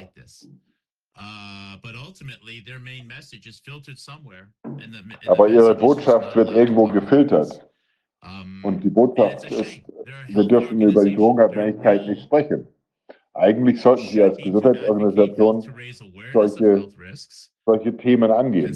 Conceptually, it could be a good thing, but uh, they only allow people to focus on one thing. Aber sie erlauben nur bestimmte Themen. Bei den Impfstoffen war das genauso. Vielleicht hätte man die Impfstoffe nicht so aufgedrängt, wenn die Menschen äh, die ganze Gefährlichkeit verstanden hätten. Es ist eine Gentherapie, um, um Krebs und Tumore zu behandeln. Aber das ist alles sehr experimentell. Wir wissen noch gar nicht, ob es funktioniert. Aber sie haben es der ganzen Welt angedreht und äh, keine Diskussion zugelassen. Von den von gentechnisch veränderten Lebensmitteln zu, zu den Impfstoffen äh, zum Kollaps der Gesellschaft. Das alles hat zusammengespielt. Und das ist für mich unverantwortlich und, und äh, bedauerlich. Ich versuche, einen, einen, einen positiven Ansatz zu verfolgen und nicht nur verschwörungstheoretisch. Und ich versuche dabei positiv zu bleiben, dass wir, dass wir äh, eine Wende her herbeigeführt haben, um eine rationelle Diskussion zu ermöglichen, was die Pandemie angeht. Was die, die nächste Pandemie angeht, was Sie gesagt haben, und, und Krankheit X, ich habe das nicht anders erwartet, dass die nächste Pandemie um die Ecke steht. Sie haben die Borreliose erwähnt. Was, was äh, ist da das Thema?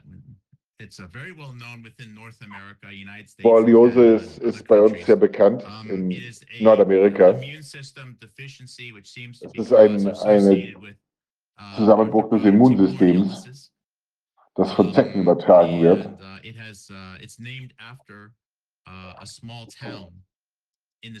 Und sie ist nach einer kleinen Stadt in, in uh, Connecticut, namens, in der Nähe von New York, benannt, nach Lyme. Es wurde in den 70er Jahren dort entdeckt. Es ist sehr leicht, die äh, Epidemiologie davon zu, zu äh, nachzuvollziehen. Es kam von einer Insel namens Plum-Insel, wo es vielleicht ein, einen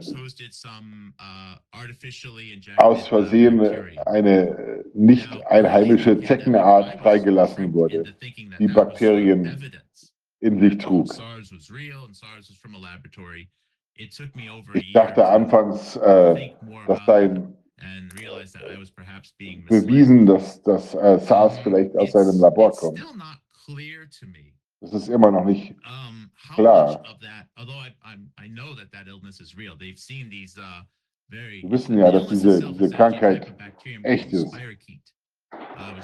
Kommt von einem Bakterium namens Spirokid. Es äh, ähnlich, ähnlich gestaltet ist wie Syphilis. Es gab Forschung in den USA und ein großer Anteil von den Menschen, die an Alzheimer gestorben sind,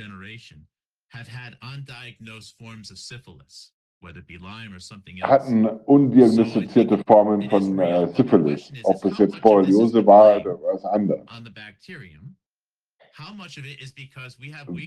Aber then perhaps Für wie viel davon ist das Bakterium verantwortlich? Wie viel liegt an unseren geschwächten Immunsystemen? Aber wenn diese Organismen, die seit langer Zeit existieren, tatsächlich existieren, wie hätten die, die äh, Indianer in Amerika leben können, ohne alle zu sterben? Vielleicht haben wir unsere Nahrungsmittel und äh, Impfstoffe unsere, unsere Immunsystem geschwächt. Bei Borreliose geht es also nicht nur um die Borreliose, sondern die allgemeine Schwächung unseres Immunsystems. uh. There were ticks all the way in all forests everywhere. Yes. And- die Borreliose gibt es schon seit lange. Die, die Zecken auch. Früher nannte man das Rheumatismus. Es gab einfach keine, keine Diagnose. Wir sagen dazu Borreliose. Das ist eine sehr alte Krankheit, aber man hatte keine Diagnose davor. Es war einfach nicht definiert. Wir wissen, dass diese Krankheiten von Bakterien verursacht werden.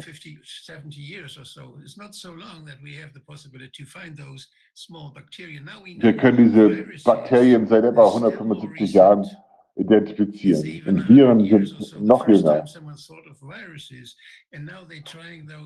Die Idee eines Virus ist ungefähr 100 Jahre alt.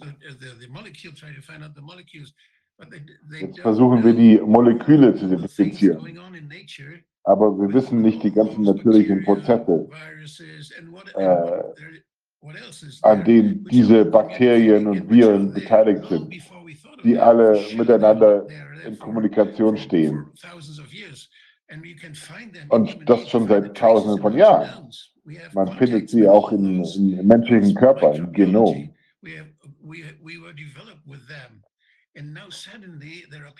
Wir-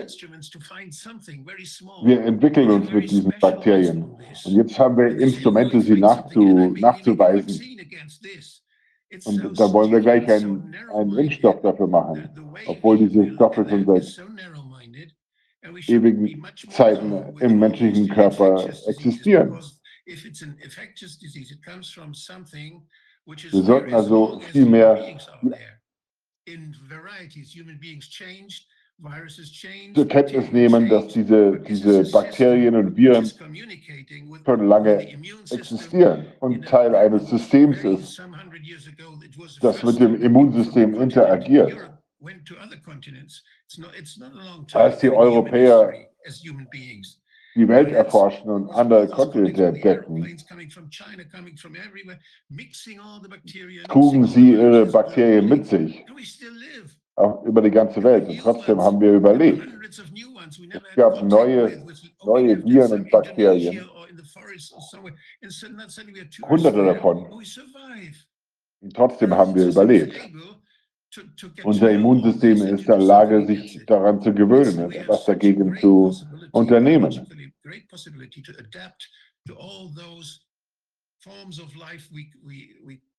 Wir sind biologisch in der Lage, uns äh, an diese verschiedenen Lebensformen anzupassen. Wir müssen keine Angst vor Bakterien haben, weil sie uns spritzen wollen. Nach dem Zweiten Weltkrieg sind all diese, diese gefährlichen, ansteckenden Krankheiten verschwunden in den Ländern, die sich gut ernähren konnten. exponentially. And the, the vaccines didn't do anything about it. Die Impfstoffe hatten nichts damit zu tun. Sie hatten nur einen kleinen Anteil daran. Gesund zu leben, sich gesund zu ernähren, ist- ist viel wichtiger, keine Drogen zu nehmen. ne? Wir wissen, dass das gesund ist. Aber wir müssen keine Angst haben vor Mikroben.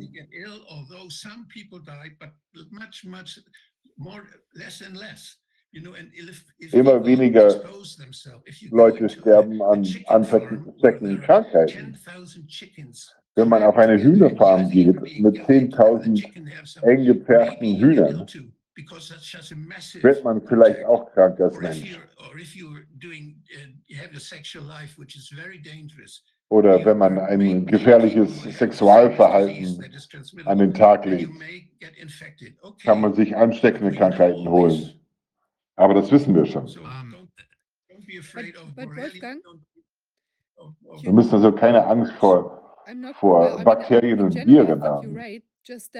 Right, just that, and I'm not a doctor, but like I know people. Ich bin who zwar kein Arzt, you know, aber very ich glaube, ill, Sie haben uh, recht. With regards to like the symptoms of Borreliose and um, Mark, you Ich kenne mentioned your Leute, die wife sehr was krank gewesen sind uh, an der these kind of Borreliose und So I mean, there Ähnlichem. seems to be something, huh? Don't deny that people get ill from that. But you know, this, this has Natürlich werden auch Menschen krank an ansteckenden Krankheiten. borreliosis exists. Aber bevor wir die Borreliose kannten, wurden No, auch but Menschen they krank. have these kind of symptoms. I don't know. I mean, it's just a question we would need to Oh. research a little bit. Or I mean, maybe you know more about it, Oh. but like it seems to be. Man like- müsste das untersuchen. Many of us have seen um, the uh, impacts of, uh, of uh, uh, perhaps in Germany, there are invasive weeds or trees. In Deutschland gibt es vielleicht äh, invasive. Pflanzen So und Unkraut. Wenn neue Spezies von, von Pflanzen oder Organismen in ein Gebiet kommen, muss ein neues Gleichgewicht hergestellt werden. Was die Borreliose angeht, äh, gibt es ein Buch von Chris Newby. Es gab nicht einheimische Formen der Syphilis, die in die Zecken injiziert wurden, die auch nicht einheimisch war. Uh, Es ist wie eine, invasive Spezies. aber die Natur stellt irgendwann das Gleichgewicht wieder her. Uh, Oft wird Borreliose mit Antibiotika behandelt. uh, Die meisten Leute uh, you know, remove these können microorganisms sich from their davon body. befreien. It's a fair question, though, that perhaps if we had stronger immune systems, Aber as we might have had 150 es ist auch die years Frage, ago, ob ein uh, stärkeres 200 years Immunsystem ago, uh, that the body äh, would be ein besserer capable Schutz wäre. Of, uh, of fighting these off. Um, uh, so there's uh, there's many elements to it. Uh, it is nonetheless gibt also a viele real Elemente. issue. I think many people could avoid it Viele Leute könnten das dadurch vermeiden, wearing your clothes a certain way when you go out into the indem sie sich, sich vorsichtig kleiden, wenn sie in den Wald gehen. Und wenn die Ärzte zur Kenntnis nehmen könnten, dass es ein, ein echtes Problem ist, und anders behandeln, anstatt das Problem zu ignorieren.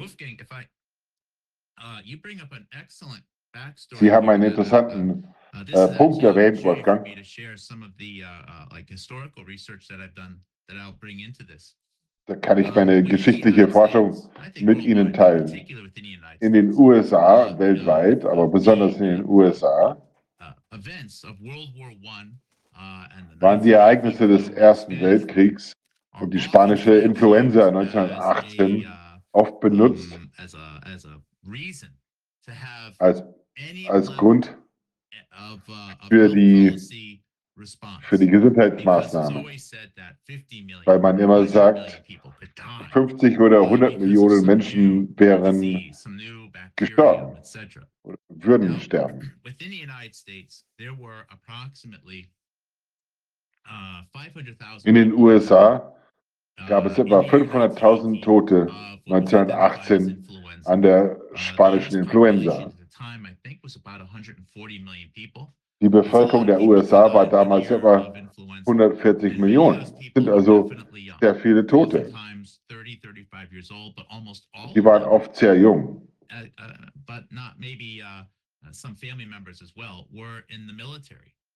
Und fast, fast alle waren Soldaten.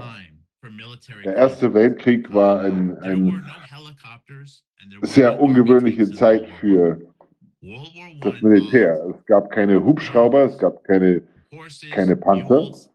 Es gab, äh, Pferde und Esel. Die. USA haben äh, fast eine Million Tiere über den Ozean transportiert. Auf Schiffen, die schlecht belüftet waren. Die Tiere waren gestresst, schlecht ernährt in einer, sehr feuchten Umgebung und haben sich oft an Grippe angesteckt und sind daran gestorben. wenn man dazu die, die Schienenverkehr, den, den Schiffstransport mit berücksichtigt, lagen viele der Tote an, an äh, diesem Tiertransport im Ersten Weltkrieg. In Deutschland und Frankreich gab es diesen Faktor auch, aber sobald der Krieg vorbei war, war die Grippe vorbei. Es gab also eine, eine messbare Tragödie, aber die Summe der Toten war nicht so hoch wie, wie angenommen. Anfang 1919 schrieb man, dass zwei Soldaten in Indien, viele Soldaten, die, die dort auch äh, an der Influenza erkrankt waren, an der Grippe, und haben projiziert, dass die Sterberate in Indien so hoch wäre wie in den USA und Europa. Aber das, das basierte nur auf zwei Zeugenaussagen. potentially uh, 150, uh, 1 point million or 1.5 million, 2 million deaths from this pneumonia Man hat also 1,1 Millionen Tote äh, aufgerundet und sagt, es waren wahrscheinlich 12 Millionen. Und 1950 sagte man, es waren wahrscheinlich 20 Millionen. Heute sagen die Lexiker 50 bis 100 Millionen. Es war zwar eine wirkliche Krankheit eine wirkliche Tragödie, aber die Zahlen sind völlig außer Proportion.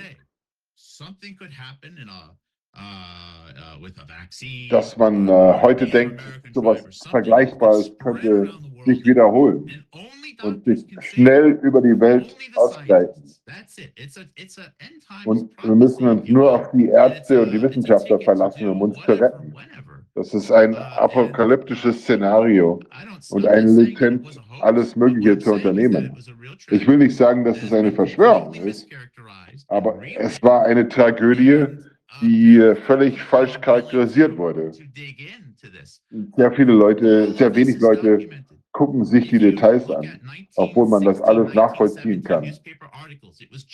Wenn man sich die Zeitungen 1916, 1917 anschaut, gab es die Schifffahrtsgrippe, wo 20 bis 30 Prozent der Tiere, die verladen wurden, äh, gestorben sind aufgrund der, der Umstände an Bord. Das wird also ignoriert. Ich glaube, das ist sehr wichtig. Wir müssen uns die Geschichte nicht anschauen, weil wir, weil wir ein, ein Rätselspiel gewinnen wollen, aber weil wir wichtige Schlüsse daraus ziehen. To revisit and to properly capture this, this information and this history because wenn man diese uh, Informationen sich vor Augen führt, uh, äh, kann man sie nicht uh, auslöschen. Schreckliche Dinge passieren aufgrund von, von dieser Geschichtsvergessenheit. Wow. Um, Mark, Wahnsinn. I, um, you have Mark? a giant amount of topics that we could cover with you, and I find it very Wir haben sehr viele Themen, die wir, die wir besprechen können. Is this, have we covered these two topics? I would maybe like to re-invite you at some other time to maybe talk about some. Ich könnte Sie, würde Sie gerne nochmal Is einladen. anything that you would like to share with Haben Sie us? ein weiteres now? Thema, was Sie äh, thematisieren wollen? Um, well, I, uh, uh, again, thank you so much. Uh, I, Vielen Dank uh, I nochmal für agree die with the- Einladung. What the doctor said. Um, uh, you have to look at overall health. Ich bin derselben Meinung wie, uh, wie Dr. Wodak. Man muss die allgemeinen uh, Gesundheitszustand and anschauen. uh, Manche Tage uh, werde ich sehr, sehr frustriert und wütend, aber man muss optimistisch bleiben. Zu viel Wut in sich zu tragen also oder Bitterkeit ist, ist auch ungesund. Es gibt einem vielleicht ein bisschen Energie, aber es ist ni- nicht gut für die Gesundheit. Gucken Sie sich äh, die letzte Sendung von Jonathan Cooey an. Er hat es super gemacht. Neben dem, was Sie vielleicht gehört haben, neben dem, was Leute sagen, die wie ich grau geworden sind, äh, wir, die Menschen, sind die wichtigste, der wichtigste Rohstoff der Welt. Aufgrund der Liebe, die wir, die wir darstellen. Und auch von einem wissenschaftlichen Standpunkt.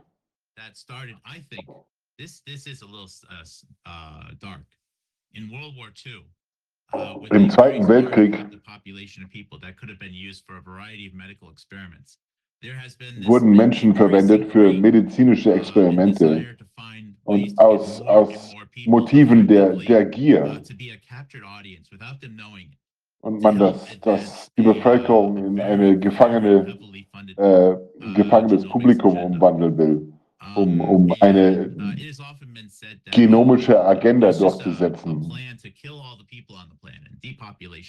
Manche sagen, sie wollen nur die, das Planeten, den Planeten entvölkern und so viele Menschen wie möglich töten.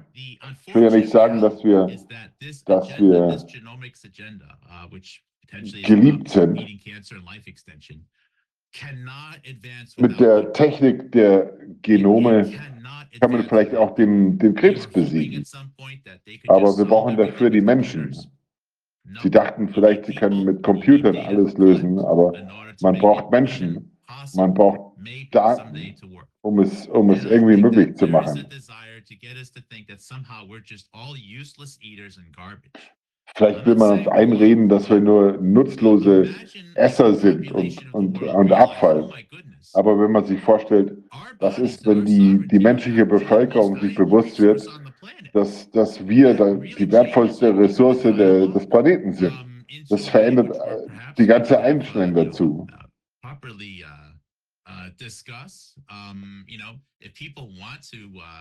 Dann können wir richtig darüber diskutieren. Wenn die Menschen äh, medizinische Risiken auf sich nehmen wollen, um die Wissenschaft voranzubringen, dürfen sie das ja machen. Ich würde also sagen, versuchen Sie gesund zu bleiben, bleiben Sie positiv. Wir, wir kommen da irgendwie durch, auch wenn es lange braucht, um das Ganze zu enthüllen.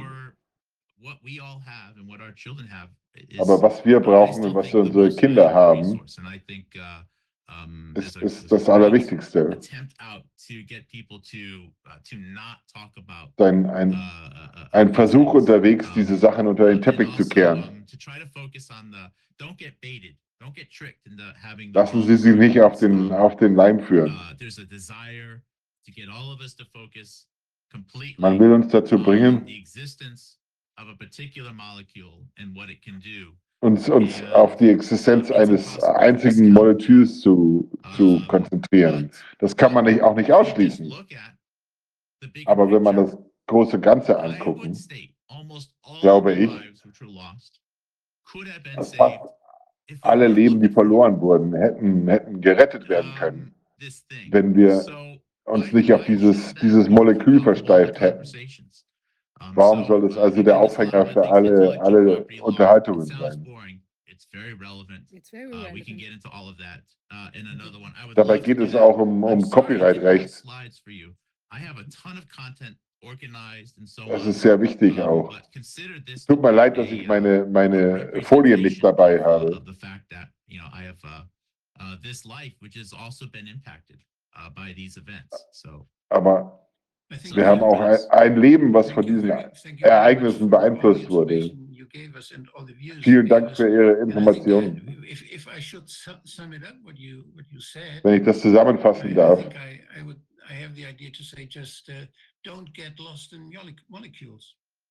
lassen Sie sich nicht von Molekülen verwirren. Mankind has, has, has not known much about molecules and genetics before. It's very recent. Die Entdeckung der Moleküle und Genetik ist eine sehr neue Sache. Und es hat nicht unbedingt zum Positiven beigetragen. Es ist eine neue Art, gegen Menschen zu diskriminieren. Davor war es die Hautfarbe oder unser Geschlecht. Und jetzt. Können wir aufgrund ihrer Gene gegen Menschen diskriminieren. Wir können Menschen mit folgenden Genen anders behandeln als Menschen mit anderen Genen. Man kann die Gene Analysieren und die Gruppen äh, identifizieren, gegen die man diskriminieren will. Wenn man also die Menschen derart äh, analysieren kann und, und äh, gegen sie diskriminieren. Es gibt in allen Verfassungen und, allen Chartas äh, Paragraphen gegen Diskriminierung. Und eigentlich sollten wir alle gleichberechtigt sein. Das ist der Grundsatz für, für alles Recht auf der Welt, dass wir Menschen sind mit einer Menschenwürde, alle unterschiedlich. und unterschiedliche Krankheiten, unterschiedliche Ideen haben, aber uns gegenseitig respektieren müssen und alle nach denselben Regeln dasselbe Spiel spielen, ohne zu faulen. Wir sind alle unterschiedlich, aber haben alle dieselben Rechte. Wenn man die Leute beginnt abzulenken mit Molekülen und Partikeln, zeigt das nur, dass manche Menschen die, die Leute beeinflussen wollen und mit ihrem Wissen in die Irre führen. Sagen, guckt auf, auf diese Moleküle, die ich identifiziert habe. Das ist ein großes Geschäft, aber es ist nicht wichtig. Uh, Es gibt wichtigere Themen. Ich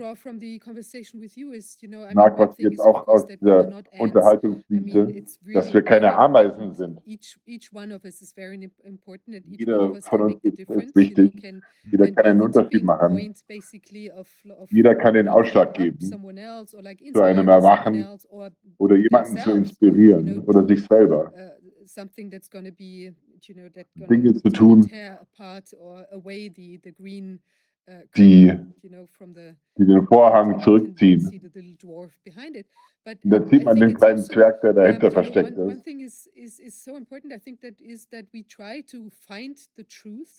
Das Wichtige ist, dass wir versuchen, die Wahrheit herauszufinden und keine Tabus haben. Themen, die wir nicht an, an, anfassen dürfen. Wir müssen überall beleuchten. Es darf keine Tabus geben, so wie Sie gesagt haben, mit dem Thema Borreliose. Wir können uns nicht nur auf, auf einzelne Themen äh, beschränken. Es ist sehr wichtig, dass wir keine, keine Denk Denkbarrieren haben, in jede Ecke gucken. Und alle Informationen zusammentragen. Wenn jemand sagt, es gibt diese Moleküle vielleicht nicht, wir müssen die Details in Frage stellen können.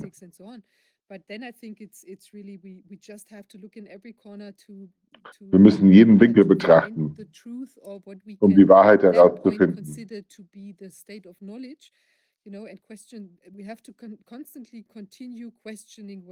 Wir müssen immer weiter Fragen stellen. Jetzt ist die rechte Zeit dafür. Und so viele Leute aufgewacht sind und alles in Frage stellen. Sie sind nicht dadurch in den Wahnsinn getrieben worden. Aber ich glaube, es ist ein, eine Aussicht auf eine bessere Welt. Nicht blind zu sein. Nicht von dem verblendet, was die Medien und die Narrative sagen. Ich freue mich darauf, äh, diese Unterhaltung fortzusetzen, Marc. Vielen Dank, ich auch. Bye. Ja, Auf Wiedersehen. jetzt sprechen wir wieder auf Deutsch. Wir haben unseren nächsten Gast da. Es ist äh, Jeroen Pols aus, ich weiß gar nicht, wo du dich inzwischen aufhältst, ist Unternehmer, eigentlich aus Holland. Wir kennen ihn ja schon seit ziemlich Beginn der ganzen widerständigen Aktionen. Ihr wart sehr aktiv oder in, in Holland eben mit eurem äh, Viruswahn und diesen ganzen Dingen. Dann gab es ja sehr viel Unruhe, ihr seid stark angegriffen worden. Und äh, ich weiß nicht, bist du noch in Holland oder wo hältst du dich auf? Ich bin, äh, am Moment bin ich in Holland. Äh, gestern war ich in Deutschland. Ähm, und nächste Woche, ich fliege wieder nach Südamerika. Also ich bin jetzt kurzfristig äh, wieder hier und ich hoffe dann wieder längere Zeit äh, weg zu bleiben. Ich habe gestern noch einen äh, Gerichtstermin in Deutschland gehabt, was ich noch äh, beenden musste. Also ich bin ähm, dabei, um definitiv umzuziehen von Europa und weg hier. Ja. Okay, Ja, mein Gott, also ihr habt natürlich da auch in Holland einen harten Kampf gekämpft und wahrscheinlich ist jetzt erstmal ein bisschen ähm, Abstand vielleicht gar nicht so schlecht. Aber ähm, Jeroen, du hast ja heute ein Thema für uns mitgebracht, was ähm, ganz schön erschreckend eigentlich ist, was sich da abspielt. Und man hat den Eindruck, der an, an bestimmten Stellen soll sich die Schlinge immer enger um den Hals ziehen. Ähm, ja, ich übergebe dir das Wort. Ja, also ich hatte dich äh, vorletzte Woche gefragt, glaube ich, hast du schon gehört von der CBAM-Verordnung, von der europäischen CBAM? Und äh, ich bin dagegen gestoßen und gedacht, äh, warum äh, weiß niemand hiervon? Warum ist niemand damit beschäftigt? Es geht um eine europäische Verordnung, die ist im Mai äh, letztes Jahr ist die angenommen und ist 1. Oktober letztes Jahr in Kraft getreten. Und das ist die äh, Carbon äh, Border Adjustment Mechanism. Was das beinhaltet, ist, dass äh, ab 1. Januar 2026 muss man eine Genehmigung beantragen, wenn man äh, Waren importieren will von äh, über eine Übergrenze, äh, Untergrenze von äh, 150 Euro. Also das bedeutet, äh, äh, dann muss man äh, erstens äh, sich eintragen lassen als äh, CBAM äh, zugelassener Angeber oder wie heißt das auf Deutsch? Ich sage, ich sage wahrscheinlich das falsche Wort hier, aber Angeber ist nicht das ähm, richtige Wort, sondern das nein, müsste nein, das ein weiß äh, ich, das, das realisiere ich mir, das ist noch Anmelder. aber, Meinst du Anmelder? äh, ja, Anmelder, genau, ja. Und die, da, die, um die Genehmigung zu bekommen, äh, darf man keine nicht vorbestraft sein und man muss auch ein, äh, genug Finanzen haben und auch eine Organisation haben, um die bürokratische äh, Vorschriften einzuhalten. Äh, man muss dann jede drei Monate muss man äh, erklären, wie viel CO2 in die Produkten äh, sind, die du importierst hast äh, und sogar die direkte und die indirekte äh, CO2. Äh, das bedeutet, man muss dann untersuchen, äh, mit welchem Strom sind die Produkte da im Ausland äh, produziert und wie viel CO2 hat das äh, verursacht. Und da muss man die CO2, dafür muss man dann äh, Zertifikaten, CBAM-Zertifikaten kaufen und da muss man jährlich nachweisen, äh, am Ende des Jahres, ob du wirklich all diese CO2, die in deine Produkte waren, auch äh, tatsächlich äh, kompensiert hast äh, damit.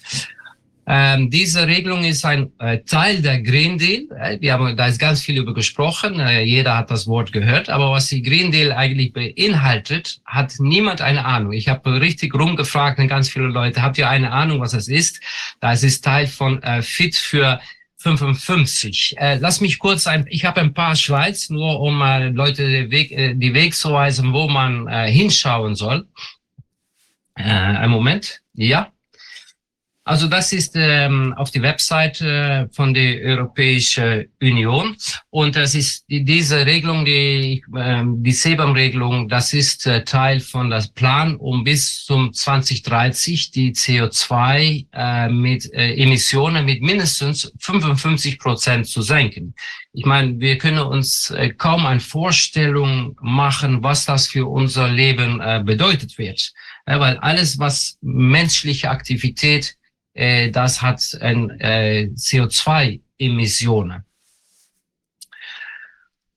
Äh, hier so eine, eine schöne Infografik, weil die, äh, diese CBAM-Regelung, die wir jetzt äh, besprechen, das ist nur eine von ganz vielen. Und ich rate auch jeder an, geh nach die Webseite von der EU und guck mal, was da noch alles für Schönes für uns in der Planung ist. Aber das ist äh, wirklich äh, grausam, was da abgeht.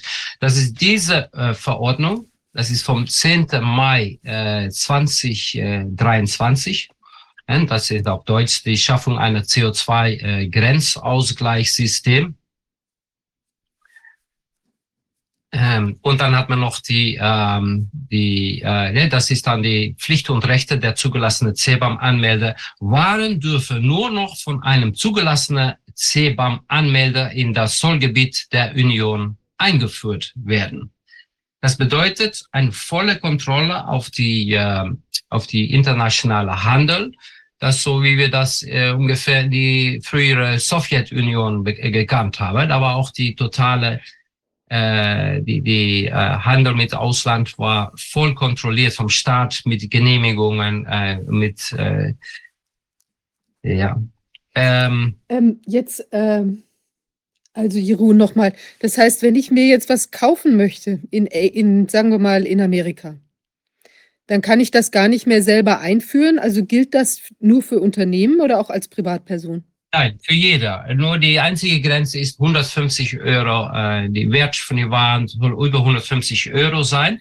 Äh, das gilt am Moment noch, das werde ich gleich noch zeigen, nur für äh, Aluminium, Eisen, Stahl, äh, Künst, äh, Düngermittel, äh, Zement, äh, auch, aber auch Gas und Strom. Die sind jetzt da auf die Liste, aber in die Verordnung steht, dass die Europäische Kommission wird nach und nach mehr Waren darauf äh, äh platzieren. Das bedeutet, wir können davon ausgehen, dass auch Fleisch und Milchprodukte und äh, alles, äh, was es da noch so gibt, äh, wird da noch folgen.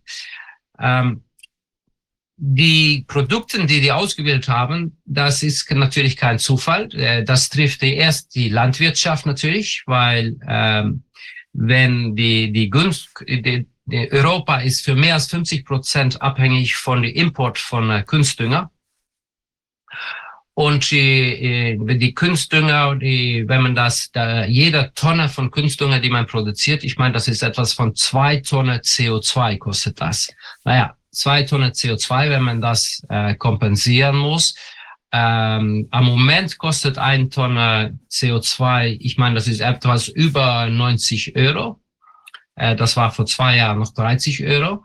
Aber die Trick dahinter ist, die, die Zahl der, der CO2, diese CBAM-Zertifikate, die wird jedes Jahr mit viereinhalb Prozent runtergehen. Also das bedeutet, äh, jedes Jahr würden diese Zertifikate teurer sein, um die äh, zu bekommen, äh, bis am Ende man nicht mehr genug Zertifikat hat, um bestimmte Produkte, äh, auch äh, wenn die überteuert werden oder überhaupt nicht mehr zu beschaffen sind. Also das bedeutet, äh, wir, wir gehen in eine Situation rein, äh, wo äh, alles Mangelwaren wird. Äh, das, äh, wir werden eine Mangelwirtschaft äh, werden wir äh, bekommen.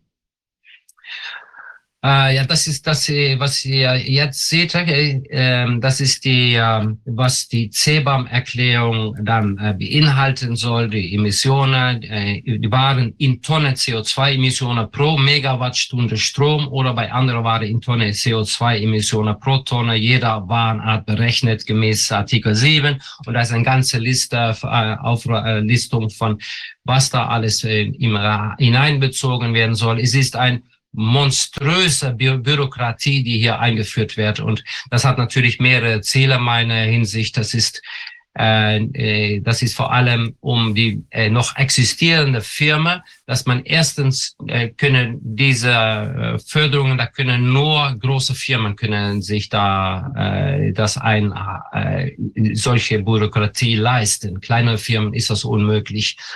Also damit hat dann schon wieder eine Konzentration von Firmen, die, die das Alleinrecht bekommen zur Import und da natürlich wir als Endverbraucher würde eine riesen äh, Preissteigerung sehen von aller Waren. Bis 1. Januar 2026 ist die, ähm, die Übergangszeit. Dann braucht man, äh, dann wird, dann wird äh, experimentiert, wie das funktioniert. Äh, wenn, äh, normalerweise haben die äh, Importeure äh, gerade einen Brief erhalten mit die Mitteilung, dass die sich anmelden sollen. Und das ganze System wird also jetzt äh, zusammengebastelt, damit das 1. Januar 2026 äh, voll äh, in Wirkung tretet. Ja, und dann, äh, dann bedeutet das wirklich die Nexus äh, für äh, die europäische Wirtschaft. Da hat man noch die Durchführungsverordnung von 17. August äh, 2023. Da äh, äh, kann man alles nachlesen, was die, das ist eine unfassbare Bü Bürokratie, wenn man sich da durch, äh, aber das ist also das Ende der freien Wirtschaft. Äh, alle unsere Wirtschaftsfreiheiten werden damit weggenommen, was die Basis ist für eine gesunde Wirtschaft. Dass Leute äh, kreativ sein können, dass die selbst äh, eher auf dem Weltmarkt suchen, wo die die beste Waren finden können, dass man das importieren kann. Davon lebt eine Wirtschaft. Das wird also total beendet, so wie auch die meist die Deindustrialisierung, die wir jetzt in Europa sehen. Das bedeutet, wir würden wirklich eine Wirtschaft haben, die möglich vergleichbar ist mit, äh, mit die frühere Sowjetunion. Ne? Oder, äh, ich, ähm, in Deutschland ist verantwortlich äh, für diese, all diese Bürokratie äh, die, äh, die, äh, die DEHST, die Deutsche äh, Emissionshandelsstelle. Jedes Land hat ihre eigene Autorität dafür, um das zu organisieren. Und da kann man sich dann als Anmel auch anmelden als äh, CBAM-Anmelder. Dann nochmal auf die äh, deutsche äh, IHK, da kann man auch all diese Informationen finden. Also die Information ist da, nur wird nirgendwo darüber geredet. Man sieht da nichts in die, in, in die Nachricht äh, oder in die Zeitungen. Es wird überhaupt äh, nicht äh, darüber geredet. Hier stehen auch diese, welche, für, für welche Produkte das jetzt zählt. Äh, Eisen, Stahl, Zement. Das bedeutet, dass äh, die Bauwirtschaft wird stark getroffen werden. Die Indust totale Industrie wird äh, getroffen. Also die, die, die Deindustrialisierung, die wir jetzt äh, am Moment schon sehen, die wird äh, nach äh, Anfang 26 äh, wird das äh, implodieren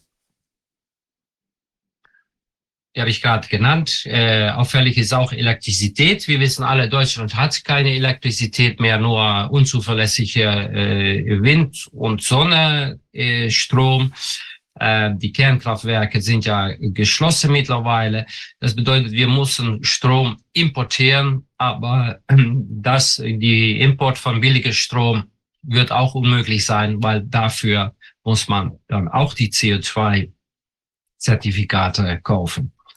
Ähm, Jeroen, darf ich an der Stelle kurz was äh, anmerken? Und zwar, ich beschäftige mich gerade intensiv mit der Windradproblematik, weil wir da selbst betroffen sind jetzt. Also ich meine, ich bin deshalb darauf aufmerksam geworden, weil da jetzt quasi äh, unser, unsere kleine Farm auf dem Land umzingelt werden soll von Windrädern. Also es ist überhaupt nicht zu fassen und nicht nur bei uns, sondern es ist, also wir sind ja in Mecklenburg, es ist quasi, es sind festzustellen wie Windradgürtel. Also es ist an jeder Stelle, äh, wo man sich überhaupt noch, wo man irgendein Windrad hinquetschen kann, soll noch was gebaut werden. Und das mitten auch in fast unberührter Natur oder jedenfalls sagen wir mal unberührter Kulturlandschaft, ja, wo eben normaler auch äh, Ackerbau stattfindet und da sollen jetzt, ich weiß nicht, siebeneinhalb, siebeneinhalbtausend Hektar zugepflastert werden und so weiter. Und aber das Ganze passiert ja auch mit der Maßgabe, dass es jetzt, also also als würde es so viel Sinn machen, die Windräder rauszurollen. Nur wenn ich das sehe, schafft man sich da ja quasi ein weiteres Feigenblatt für die Argumentation. Jetzt ist nämlich der Import der Elektrizität und ich habe auch Wasserstoff auf der Liste gesehen.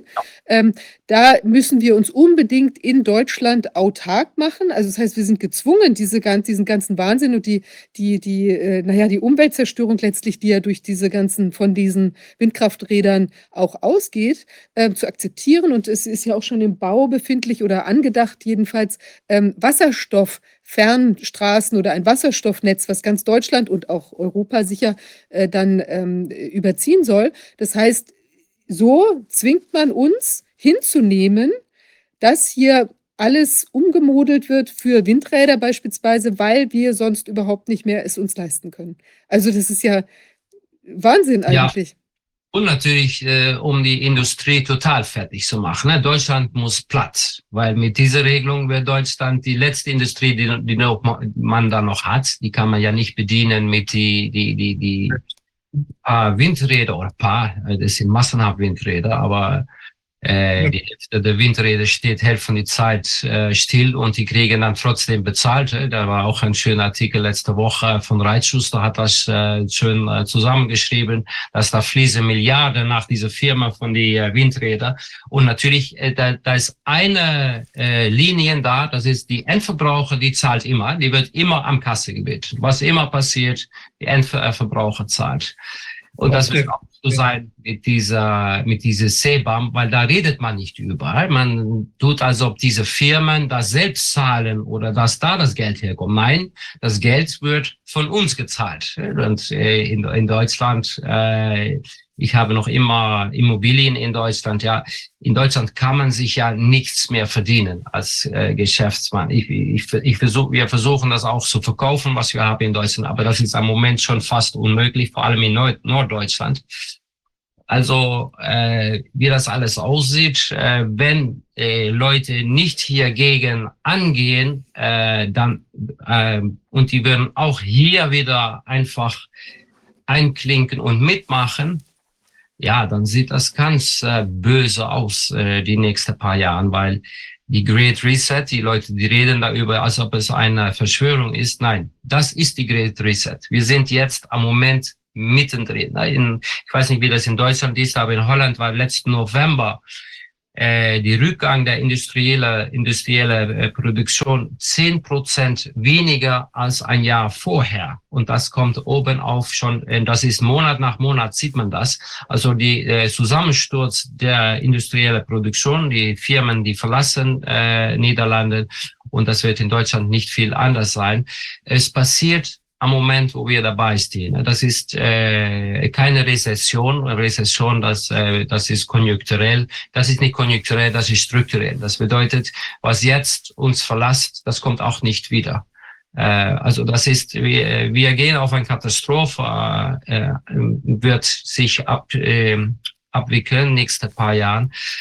Jetzt ist der Zeit, um zu sagen, wir machen nicht mit, weil alle Firmen müssen sich jetzt bis 1.26 anmelden. Es ist noch ein bisschen Zeit. Aber wenn die Firmen da mitmachen, dann unterschreiben die ihre eigene Todeszertifikat.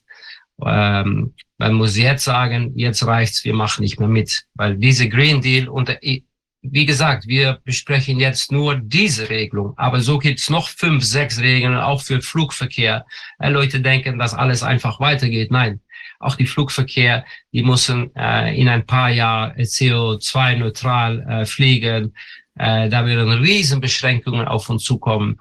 Äh, da hat man noch in die Land- und die äh, Forstindustrie, äh, in die Landwirtschaft und Forstwirtschaft, da wird man das Gleiche se sehen.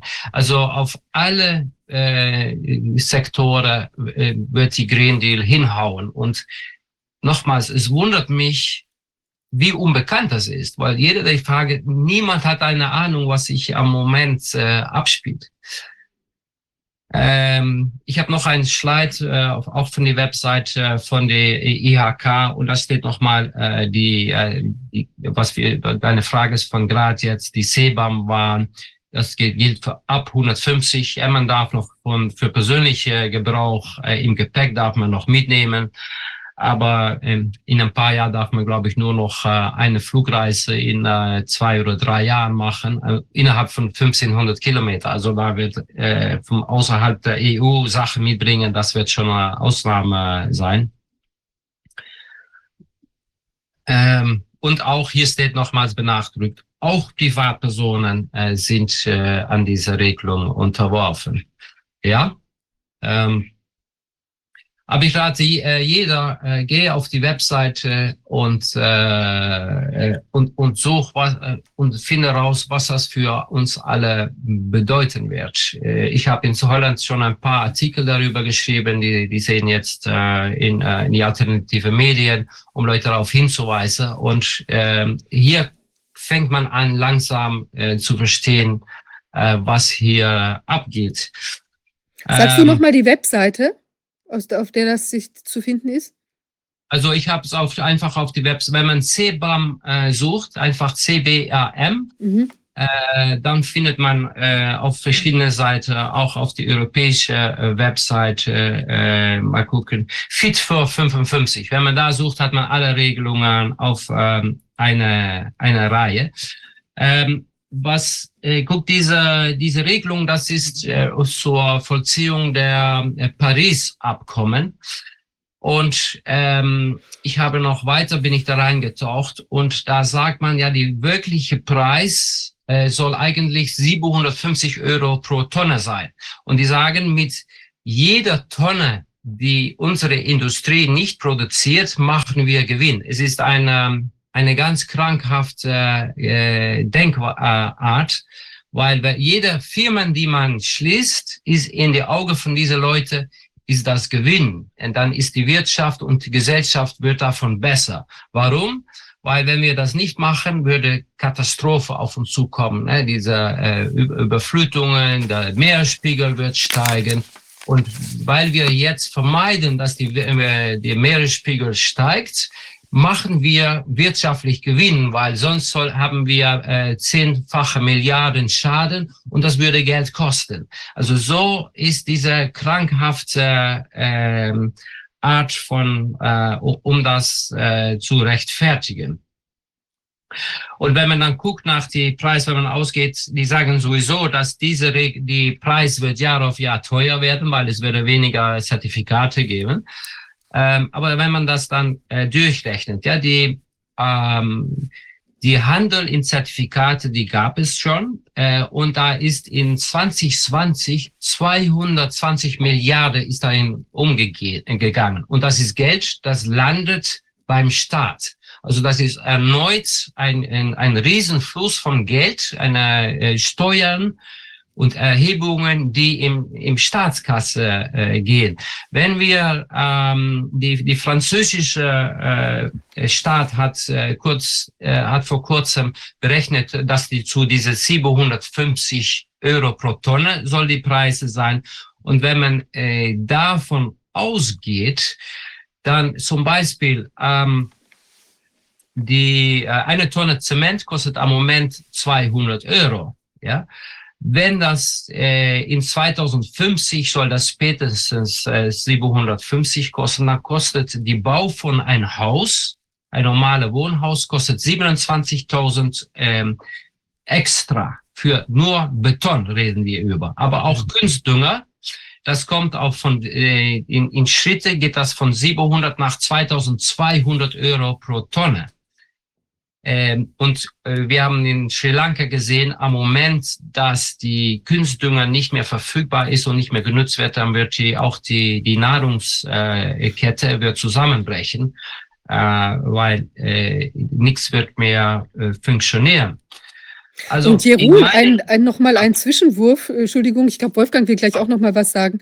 Ähm, weißt du, ich überlege auch nochmal, ihr hattet doch auch das mit den, mit den Tieren und mit dieser Nitratüberdüngung, hatten wir ja auch schon mal gesprochen, dieser angeblichen, ja? ja? Also das ist ja dann auch noch so, wenn ich nichts mehr importieren kann, dann muss ich ja theoretisch mich mit der Gülle, also wenn ich jetzt zu, was hinzufügen möchte, ja, also dann würde ich ja könnte ich ja Gülle nehmen, zum Beispiel von Tieren, die ich eben auf dem Land eh habe. Aber es wird ja auch, die, die Tierhaltung wird ja behindert, eingeschränkt, limitiert, äh, sodass man auch da viel weniger Bewegungsspielraum hat. Und da sieht man ja jetzt auch immer mehr, was in diese Richtung geht. Zum Beispiel jetzt ist gerade ein neues Jagdgesetz in Deutschland, äh, soll verabschiedet oder wird verabschiedet, ist verabschiedet worden, wonach ähm, die Rehe äh, sollen jetzt, ich glaube, fast ganzjährig geschossen werden können. Also im Moment schießen die in den Staatsforsten, was das Zeug hält. Ähm, also im Prinzip quasi existenzbedrohend für Rehpopulationen, die ja auch wieder dann in den Wäldern eben ihre Spuren hinterlassen, ja Dünger sozusagen. Also es wird an allen Ecken und Enden wird äh, das im Prinzip die, die, die Lebensgrundlage äh, weggenommen. Ja, und wenn man jetzt die Bauernproteste sieht, ja, das ist ganz schön, die Bauproteste, aber die tun noch viele nicht, äh, es werden immer mehr Bauern wachen auch auf, das, das ist bestimmt. Aber ein Großteil hat noch, versteht noch immer nicht, dass es nicht, die, dass die nicht getroffen werden von Folgen von Maßnahmen, aber dass die das Ziel der Maßnahmen sind. Und solange man das nicht sieht, wird, äh, richtet man, protestiert man gegen äh, die, die, die, äh, die falsche, auf die falsche Gründe, weil man muss gegen die ganze 2030 äh, Agenda protestieren, weil das Ziel ist ganz klar. Man will die ganze Bauernstand will man ausrotten. Ein anderes Wort kann man da nicht für bedenken. Die Bauern müssen alle weg. Und meine, was ich, äh, meiner Meinung nach ist das Ziel, dass natürlich die ganze Nahrungskette äh, monopolisiert wird und das kommt im Hände von äh, BlackRock äh, und da wird unser Futter in, äh, in, in, in Ukraine produziert, in, auf Riesenfarmen. Und wir haben hier keine Möglichkeit mehr, um selbst unsere Nahrung äh, zu produzieren. Ich denke, das ist das, äh, äh das Ziel, wo, die hin, auf, äh, wo, wo, wo wir auf hingehen. Ähm, in, in Holland, wir haben da letztes Mal ja über gesprochen, dass die versuchen hier auch schon die ganze Bauern äh, wegzujagen au, äh, oder auszukaufen oder äh, was auch immer. Aber äh, ja, die, die sind noch lange nicht fertig mit uns und das ist das Problem. Am Moment scheint es eine, eine Art von Normalität zu haben, auf, aber auf die Hintergrund, ich meine, mit dieser Regelung, äh, mit all dieser Ablenkung mit Israel äh, und dann mit, wieder mit, mit, mit äh, äh, Putin und ich weiß nicht was alles. Es ist alles Ablenkung. Auf der Hintergrund, die Agenda geht in eine riesen Geschwindigkeit, äh, wird äh, wird ausgef äh, äh, ausgeführt. Ich bin sehr, bin sehr dankbar, dass Sie das ansprechen jetzt hier. Denn äh, ich glaube auch, dass jemand, der, der im World Economic Forum sitzt und der diese ganze Agenda vorantreibt, dass der seine Macht, das heißt sein Geld, sein, seine Geldeinnahmen, mit denen man Macht dann kaufen kann, erweitern will.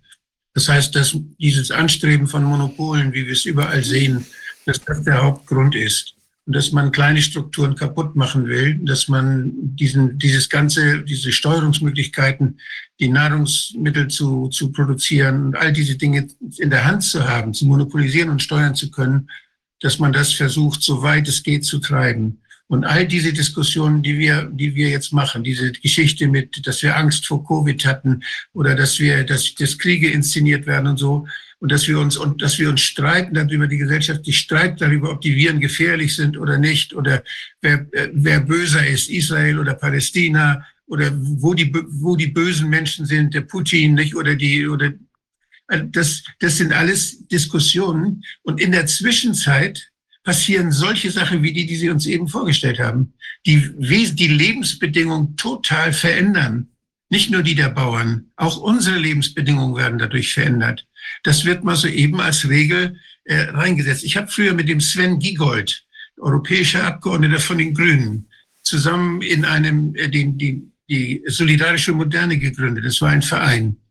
Und da hat er schon von Grünen Deal gesprochen. Der ist Europaabgeordneter, der betreibt diese Sache hauptsächlich. Man muss die Namen ja auch mal nennen. Das sind Namen, die dahinter stecken. Und das wird, diese, diese, diese das, die, davon hört man gar nicht mehr viel. Diese Regeln werden gemacht. Es ist ja viel Arbeit, solche Regeln sich auszudenken und dann nachher auch zu installieren. Aber das läuft alles. Ich weiß nicht, wieso das so durchkommt. Ich glaube, äh, dass, dass unsere Vertreter, unsere Volksvertreter nicht wachsam und auch nicht klug genug sind, um das alles zu verstehen. Wenn ich allein dran denke, diese Windkraftwerke, die haben einen wahnsinnigen Betonsockel. Da wird unheimlich viel Zement gebraucht, um so ein Windrad von 200 Meter Höhe aufzustellen. Und der Zement, den, den muss man dann sehr, sehr teuer importieren. Also was, da, was das alles bedeutet, wir können uns das, da werden wir so in die Irre gefahren und in den, wirklich in, ja, kaputt gemacht, dass, dass Menschen sich das kaum vorstellen können. Und das sind, jetzt wachen einige Unternehmer auf.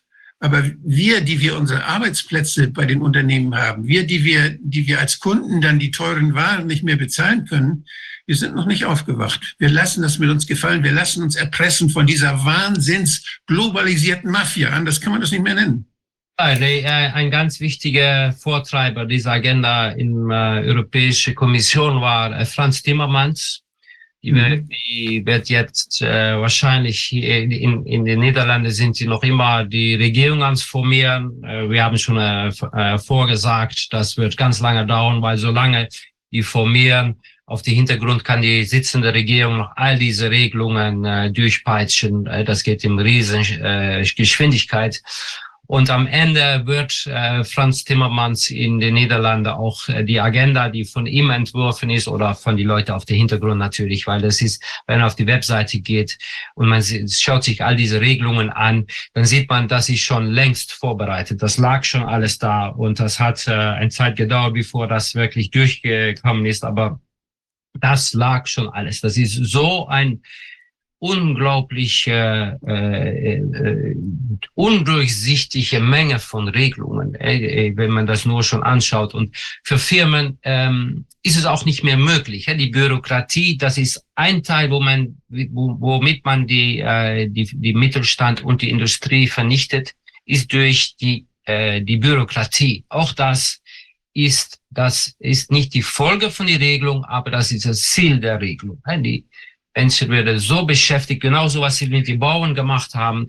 Ich habe noch, äh, das habe ich doch vor, vor ein paar Tagen auch noch in einem Interview gesagt, ich habe nie verstanden, warum die Bauern zum Beispiel überhaupt angefangen sind mit dieser, äh, wie heißt es, Textstoff, äh, äh, um da so eine Buchhaltung von beizubehalten. Ein Bauer muss sich beschäftigen mit seiner Acker, mit seinen Tieren, die füttern und nicht ähm, äh, da irgendwie die, die, diese Blödsinn. Und jedes Mal, wenn man dahin mitgeht, ja, ähm, dann denkt man, okay, jetzt habe ich das geschafft, aber dann ist da eine neue Aufforderung, so eine neue äh, Maßnahme. Ne? Es hört auch nie auf und die Leute müssen lernen, solange man mitmacht, wird es immer wieder neue Sachen geben, wo man wieder neue Förderungen stellt, bis man am Ende platt gemacht ist. Weil das ist, was passiert. Wir werden massenhaft platt gemacht. Und Jetzt, äh, die Firmen haben es natürlich schon schwierig. Äh, die letzten Jahre, da ist ein Riesen, die Industrialisierung äh, findet jetzt schon statt in Deutschland. Äh, wir gehen, wenn es so weitergeht, wir würden Ende im Mittelalter, weil es wird keine Industrie da sein mehr. Äh, es wird nichts mehr da sein. Also, wenn die Leute denken, na, vielleicht ich will, will trotzdem noch mal äh, aufstehen und äh, dann ist jetzt der Zeit. Wir haben bis 26 haben wir die Zeit. Die Firmen haben die Zeit weil es jetzt jetzt äh, kriegt man auch noch kein Bußgelder, äh, wenn man äh, nicht gehorcht an diese Regelung. Nach 1. Januar 26 die äh, Europäische Kommission, die kontrolliert all diese CBAM, äh, äh, äh, wie sagt man, CBAM-Reporte, die, die man abgibt. Und die machen mit, äh, mit Algorithmus, äh, gucken die, wo etwas nicht stimmen kann und die schicken dann nach die nationale Behörden eine Liste von Firmen, die kontrolliert werden müssen, die wahrscheinlich nicht genug äh, CBAM-Zertifikate gekauft haben.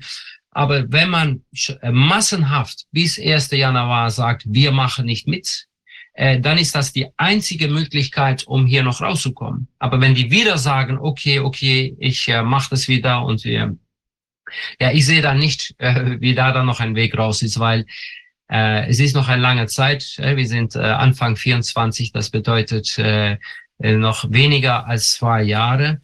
In diese zwei Jahren wird es schon viel schwieriger sein, aber sonst geht äh, 1. Januar 26 geht das Licht aus. Dann, dann ist da ich sehe nicht, was dann noch, was es dann noch geben kann. Wahnsinn.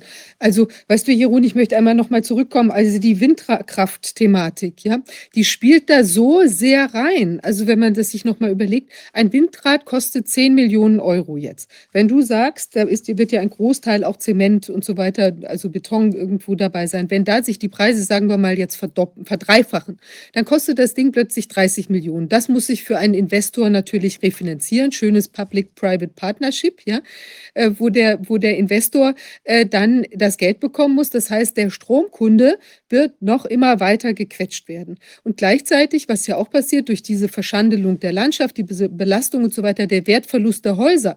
Die Menschen werden ja auch vertrieben vom Acker, wer will da noch leben, in irgendwelchen, in einer quasi in einem Windpark, ja, was dann überall und an den schönsten Ecken eben passiert. Das heißt, die Leute ziehen sich in die Stadt zurück oder müssen sich oder gehen da irgendwann weg. Es gibt noch eine weitere Sache. Nach einem Regionalplan, der wird jetzt, also der betrifft unsere Region, aber das wird in ganz Deutschland so sein, sollen eben auch nicht mehr die, äh, also Splittersiedlungen, das ist ja klar, das kann natürlich auch nicht so ausgedehnt werden, aber kleinere, Städt, kleinere Städtchen, kleinere Örtchen, da soll man auch gar nicht mehr privat bauen dürfen, sondern das soll sich alles nur noch, da sollen nur noch Gemeinden bauen dürfen, also vielleicht eine neue, ähm, äh, weiß ich nicht, Wasserstoffanlage oder irgendwelche sonstigen Geschichten, die sie dann da bauen, äh, vielleicht Industrieansiedlungen, wenn es dann überhaupt noch welche gibt, aber die Menschen eben nicht mehr. Das heißt aber zum Beispiel darf man in Rostock, darf man noch bauen.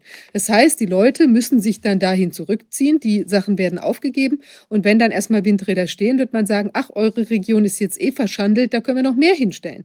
Das wirft dann also überhaupt nichts ab von Effizienz und so greift eins ineinander und die Menschen haben gar keine Möglichkeit, dann auch ohne Land, ohne Möglichkeit, sich vielleicht auch mal im Garten irgendwas anzupflanzen oder sowas, ja, ähm, sind sie, wie du sagst, der monopolisierten Landwirtschaft, äh, also Lebensmittelindustrie ausgeliefert, haben keine Rückzugsmöglichkeit mehr und sind dann wahrscheinlich in der Stadt mit gewaltigen Strompreisen und so weiter auf finanzielle Unterstützung durch den Staat angewiesen. Also wir haben, äh, der es dann auch nur noch digital ihnen auszahlt. Also ein, ein Horrorszenario.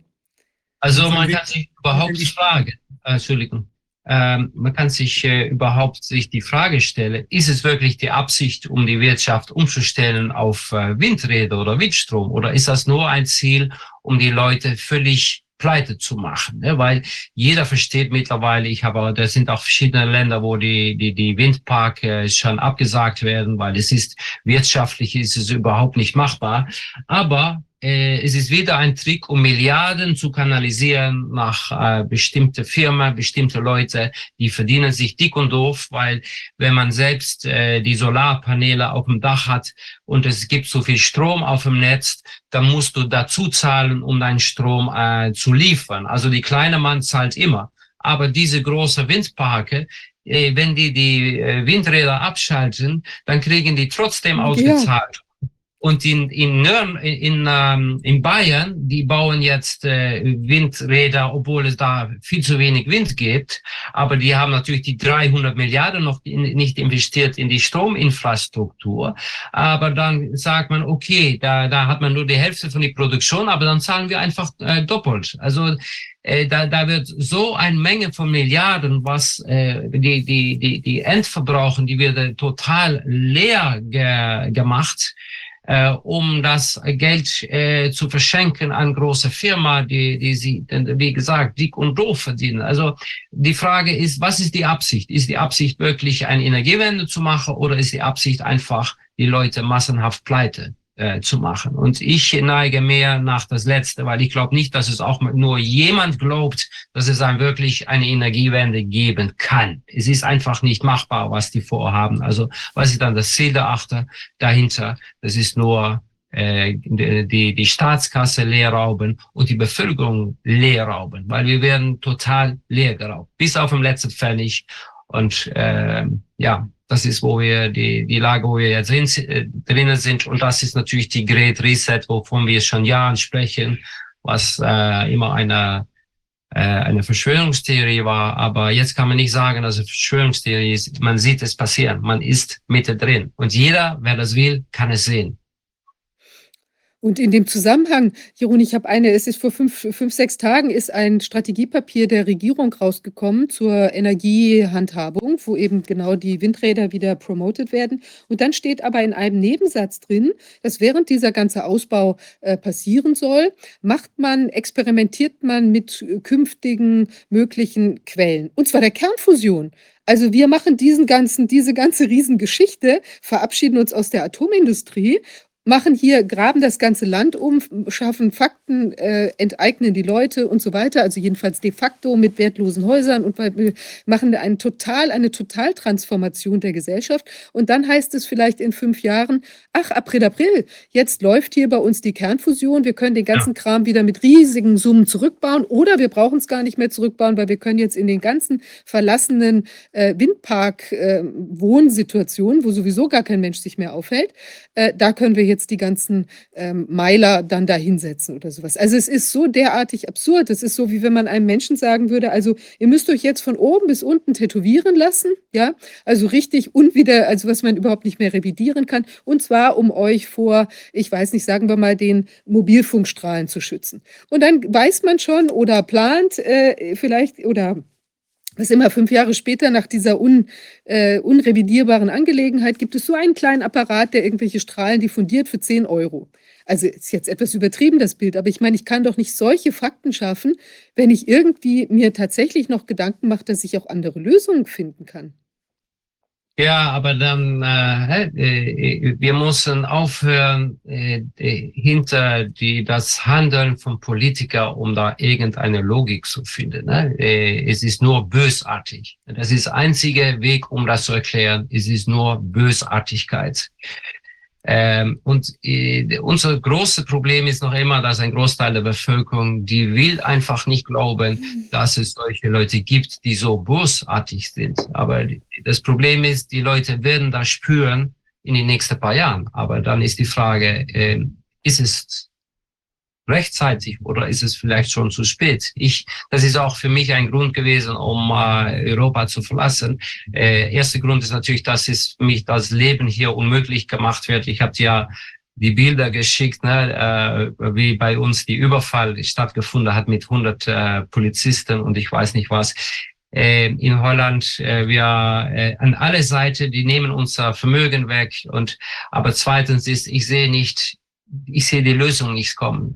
Äh, und äh, Leuten, solange die Leute massenhaft äh, still sitzen und alles passieren lassen, ähm, sehe ich nicht, wie, wie, wie wir hier rauskommen. Ne? Ich meine, wenn man sieht, was eine monströse Sache auf uns zukommen und die Leute lassen, lassen das gelassen über sich hinkommen, wahrscheinlich, weil die Leute selbst nicht wissen, oder nicht mehr wissen, was zu tun oder einfach äh, äh demoralisiert sind, ne? weil äh, Leute sind auch müde. Ich merke das in Deutschland. Äh, ich war auch letzte Woche wieder in Deutschland und ich merke schon, dass ein großes Erwachen da ist. Ne? Die Leute verstehen langsam, äh, dass es, dass es nicht mit guten Dingen zugeht in Deutschland. Und das sind Leute, die ich begegne jetzt, die vor ein paar Jahren hatten, die mich für bekloppt gehalten, wenn ich solche Sachen erzählt habe.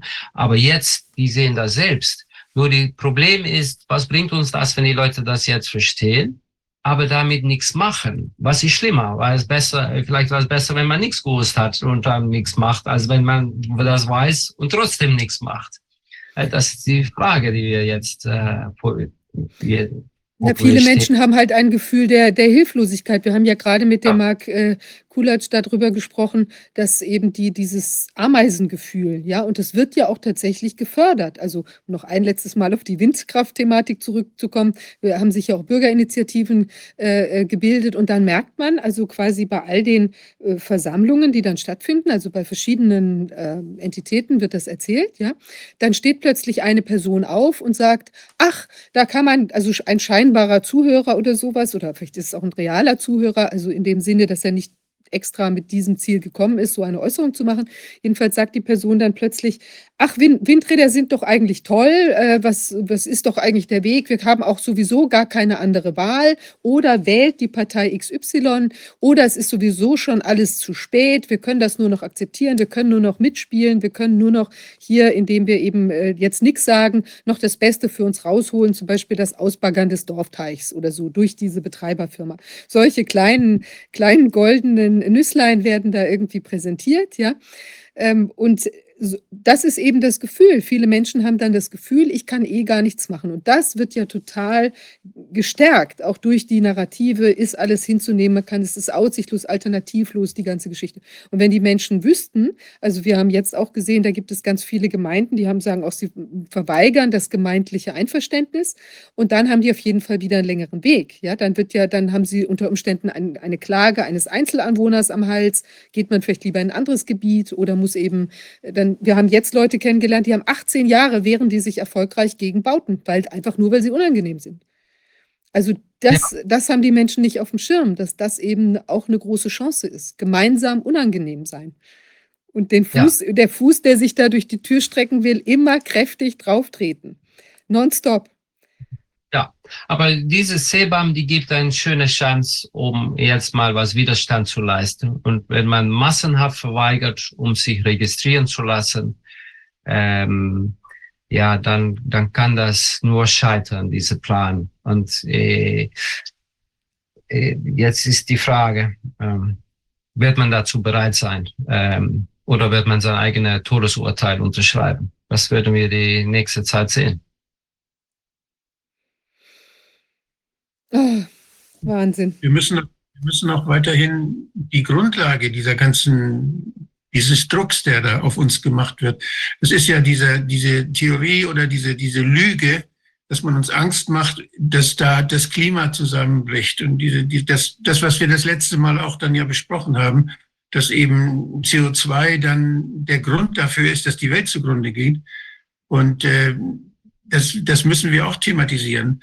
Das würde ja tabuisiert dadurch, dass jeder, der das in Frage stellt, dieses Narrativ, dann als Klimaleuchner bezeichnet wird. Aber wenn man, wenn man jetzt die Nobelpreisträger sieht, die Spezialisten für dieses Thema, die selber sagen, das sind ja nicht, ja nicht nur einer, die selber sagen, das stimmt alles nicht. Die Grundlage für diese Politik, die da vorgeschoben wird, die ist eine Lüge.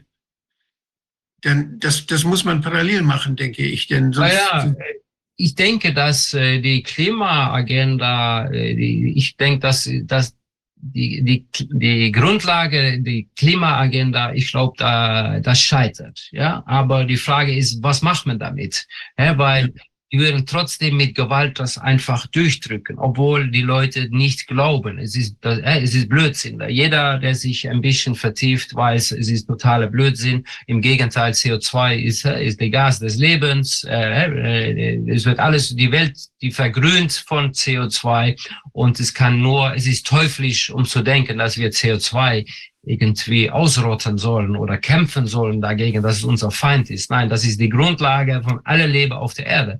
Aber mehr und mehr Leute wissen das. Und die, man sieht jetzt auch die Panik, die man gehabt hat letzten Monat äh, beim WEF. Man hat gesagt, die erste Problem, die große Problem der Welt ist jetzt die Desinformation äh, und die Missinformation über Klima, größer als die Nährungsketteprobleme, größer als jedes Problem ist die Desinformation, was natürlich in Realität muss man alles umdrehen. Das ist Information, was das große Problem ist. Und das, ähm, wir haben jetzt schon in Deutschland äh, gesehen mit Frau Faeser, die schon äh, und äh, andere Initiative, um da richtig hart gegen anzugehen. Und ich glaube auch, die werden alles sich bemühen, da die nächste Zeit die die die die die, die totale Ab abgefahren äh, Maßnahmen nehmen, um uns den Mund äh, halten zu lassen. Ich denke, das wird nicht klappen, aber trotzdem, obwohl, auch wenn niemand mehr glaubt in diese Klima, würden die trotzdem versuchen, das noch durchzudrücken, weil äh, das ist der Weg, um äh, ihr Ziel zu erreichen. Ne? Und das Ziel ist natürlich die CBDC und die äh, Great Reset, die, die totale äh, Vernichtung von unserer äh, Lebensgrundlage und äh, Wirtschaft. Das, eine wichtige, eine ganz wichtige Rolle spielen die Medien dabei, wie Sie eben auch sagten, also die Fernsehleute und die, die Zeitungen und alle, die in den Medien äh, das Monopol haben. Die sind aber noch nicht Ziel der öffentlichen Demonstrationen, noch nicht genug. Das sind ja die, die die Lügen verbreiten und die uns ins Elend treiben. Ohne die Medien würden die das nicht machen können, diese Monopolisten. Ohne die würde es nicht gehen. Und das sind Journalisten. Das sind einzelne Menschen, die da mitmachen. Und dann muss man diese einzelnen Menschen zur Rede stellen, muss sie bei Namen nennen. Ja. Und das ist, das ist ich finde, der, der Fokus, dass man nur auf Politiker, auf diese Marionetten schimpft, das ist zu wenig. Da sind so viele, die wichtig sind, die da mitmachen und ohne die das Ganze nicht funktionieren würde. Und die Journalisten, die Medien, die Zeitungen, das ist das, das muss Riesenaktionen geben, dass man diese ganzen, dass man die Fernseher abschaltet, dass man die, dass man verweigert, die Rundfunkgebühr zu zahlen. Nicht nur einer, der dann vor Gericht steht, sondern massenhaft. Also ich das, glaube, dass die Medien lang äh, mehr und mehr ihre Glaubwürdigkeit verloren haben. Ne? Und das ja. ist auch die Panik, die man gesehen hat beim WEF. Das ist ihr Monster, ihr Propagandamonster er wird immer äh, ineffektiver, weil die Leute schauen das nicht mehr an. Und wie gesagt, ich merke das in Deutschland. Ich ich habe, ich war, als ich in Deutschland war, ich habe eine Bildzeitung angeschaut in einer Bäckerei und da kam ein 80-jähriger Mann auf mich zu und gesagt, Sie denken, da steht etwas drin, was interessant zu lesen ist. Aber ich habe das genommen, weil ich da eine Sendung, äh, da das stand Blödsinn, was ich gebraucht habe für eine Sendung. Aber das zeigt, die, die, die, das große Aufwachen, das findet statt. Ja, das, da, da bin ich von überzeugt. Und die Medien, die haben schon ganz viel an Einfluss äh, verloren. Und das versucht man jetzt äh, linksum oder rechtsum äh, zurückzubekommen. Ich meine, es gibt für diese Leute natürlich keinen Weg zurück. Die müssen einfach weitermachen. Es ist schon viel zu weit gekommen. Äh, die haben keine Wahl. Und ähm, ich bin überzeugt, es läuft nicht wie die das geplant haben, aber trotzdem ähm, würden die äh, mit, mit alles mögliche Mitteln würden die einfach äh, die Agenda äh, weiterschieben. Und für Europa äh, ja, sehe ich es äh, pessimistisch. Ich bin nicht optimistisch über Europa. Äh, nein. Aber auf der anderen Seite, ich bin nicht sicher, ob, ähm, also sagen wir mal so, vielleicht in einem lateinamerikanischen Land hat man bessere Chancen jetzt als Individuum möglicherweise sich durchzulavieren, weil da sowieso wahrscheinlich ist alles so ein bisschen entspannter ist und die Kontrollen auch vielleicht nicht so massiv. Also die Frage auch teilweise die großen Ausdehnungen von so einem Land, ähm, da ist ja auch nicht alles so kontrollierbar oder so. Und ich glaube, die Mentalität ist ein Stück weit eine andere, weil natürlich die Deutschen jetzt eher die Tendenz haben, sich dann bei diesem CBAM anzumelden und die Holländer auch und andere auch, ja, um dann eben bei sowas mitzumachen. Aber ich glaube, auf der anderen Seite ähm, denke ich, dass gerade Menschen hier natürlich sehr stark auch jetzt am eigenen Leib anfangen zu merken, was sie eben vorher hatten, im Unterschied jetzt vielleicht zu Leuten, die in Lateinamerika gelebt haben, wo wir eine ganz starke gesellschaftliche Spaltung haben mit vielleicht zwei Prozent Reiche sowieso und, und ich weiß nicht, vielleicht noch eine Mittelschicht von 10, 20 Prozent und der Rest hat gar nicht viel. Und so war es ja in Deutschland jetzt in dieser Extremität, also nicht, ja, sondern es waren ja schon so, dass viele Leute in einem Häuslein wohnten und irgendwo, also ich will jetzt nicht, äh, das, äh, also es gibt natürlich auch in Deutschland viele Leute, denen es nicht gut geht und wir haben viele Transferleistungen und so weiter. Aber trotzdem glaube ich, dass wir hier noch stärker das Gefühl haben, jetzt echt was zu verlieren. Ja, also dass die Leute merken, es geht eben an den Wert meines Hauses, es geht an die, an das, was ich als gesichert angesehen habe. Da geht es vielleicht noch mal viel stärker ran. Insofern kann es auch ein Moment sein, der eines Kristallisationspunkts, wo die Leute eben wirklich sagen, also jetzt Schluss hier. Weil ich weiß nicht, ob der Change von Lateinamerika kommen wird. Nein, die Change wird nicht. Das ist nur Europa ist die Brennpunkt von dieser ganzen Krise zusammen mit den Vereinigten Staaten. Guck, ich sage nicht, dass es ideal ist. Ich bin äh, in Südamerika, ich bin in Paraguay. Das ist, äh, das, das äh, kann ich offen äh, sagen. Äh, ich sage nicht, dass es ideal ist. Es ist nur, äh, da sind da, auch da sind Politiker total korrupt. Auch da laufen die Politiker mit mit dem WEF. Äh, da ist, da, das machen die genau so. Nur da ist ein großer Unterschied. Äh, die Staat ist schwach und ja. wir haben gemerkt, unsere größte Bedrohung ist ein starker Staat. Äh, das ist, wo, äh, wo unser Feind liegt. In Paraguay, äh, die, die, die, die Politiker, die können da die Agenda nicht durchdrücken, weil die einfach die Mittel dafür nicht haben. Das ist die erste, weil die haben die ganze Budget von, von vom Staat ist, ich glaube, 15 Milliarden Dollar. Das ist hier, das geben die hier auf den Nachmittag. Ich, ich geben das hier aus an irgendwelche Blödsinn. Das ist die ganze, äh, was die haben. Die haben auch diese ganze Staatssystem nicht. In, in Deutschland und Holland, die Staat ist bis in die feinste Porien der Gesellschaft durchgedrungen. Das gibt es da nicht. Andere Vorteil, die ich da sehe, ist, dass die Politiker und auch die, ähm, ähm, die Verwaltung die leben noch zusammen mit der Rest der Gesellschaft. Und wenn die Blödsinn machen, die würde angesprochen von ihrem Nachbar und sagen, hey, was machen Sie jetzt für Blödsinn? Und das ist effektiv, das sehe ich auch. Weil die, die, die reden ganz viel, ja, wir würden mitmachen mit da. Äh, der äh, Peña, der Präsident, hat letzte Woche noch eine Rede gegeben über diese grüne, grüne Politik, aber hat gesagt, ja, wir brauchen nichts mehr zu machen, weil wir haben, wir sind schon grün, wir haben ein, äh, äh wie sagt man das, wir haben grünen Strom, nur äh, Paraguay hat 100 Prozent grünen Strom, also wir brauchen nichts machen. Und äh, so habe ich auch ein Gespräch gehabt mit dem Bürgermeister, wo ich lebe. Und äh, der hat auch die, die, die, die SDGs auf seinem Poster gehabt. Und ich habe gesagt, ja, ich werde da ein bisschen traurig, wenn ich das sehe. Aber er hat auch gelacht und gesagt, okay, äh, hey, für manche Sachen, wir kriegen Geld und was uns Spaß macht, machen wir. Aber du denkst auch nicht, wir würden hier aufhören mit Fleisch essen oder weiß ich was. Also ähm, die die richtige Änderungen, da kriegt man denn nicht durch. Ja, die haben auch 35 Millionen bekommen von der Europäischen Union, um da die, äh, die, die Gender-Agenda auf die Schule durchzudrücken. Aber die haben das Geld zurückgeschickt und gesagt, ja, wir brauchen das nicht. Wir, wir glauben noch immer in Familien und äh, da, da machen wir nicht mit. Also es ist ganz gefährlich als Land, um zu sagen, wir machen überhaupt nichts. Äh, wir haben gesehen in einige afrikanische Staaten, äh, die, die, die quergelegen haben und äh, ja, das ist dann, dann ist eine Lebensaussicht ganz kurz. Ähm, aber ich denke, da wird es noch eine ganze Weile äh, noch äh, sicher sein. Und äh, guck, ich, ich will nicht sagen, ich will nicht jeder auffordern, die sollen Deutschland verlassen oder Holland verlassen. Für mich, meine Lage ist ein bisschen anders, weil ich ja im, im, im, im äh, wie sagt man das, ähm, in die, von den Behörden und vom Staat, äh, ich würde als, äh, als Feind gesehen und ich würde auch so behandelt und ich, ich habe sowieso keine Zukunft mehr hier. Ähm, aber äh, die ganz viele Leute werden da eine andere Abwägung machen und das einfach ausharren hier. Das verstehe ich auch. Das, das ist auch äh, eine Wahl. Aber für mich, äh, ich sehe für mich und äh, meine Familie äh, noch mehr Chance, um, um ein bisschen normales Leben zu haben äh, in, in Paraguay. Das finde ich ganz spannend jetzt auch dieses, diese Geschichte mit Brexit, weshalb die Engländer wussten das doch, die waren doch mit bei der Planung all dieser Dinge, waren die doch beteiligt. Und da muss es in England wahrscheinlich auch Strategen gegeben haben, die das kalkuliert haben, was das bedeutet, wenn man jetzt da ausscheidet, welche Vorteile und welche Nachteile das bringt. Das wird doch sicher eine Rolle gespielt haben. Wie sehen Sie das?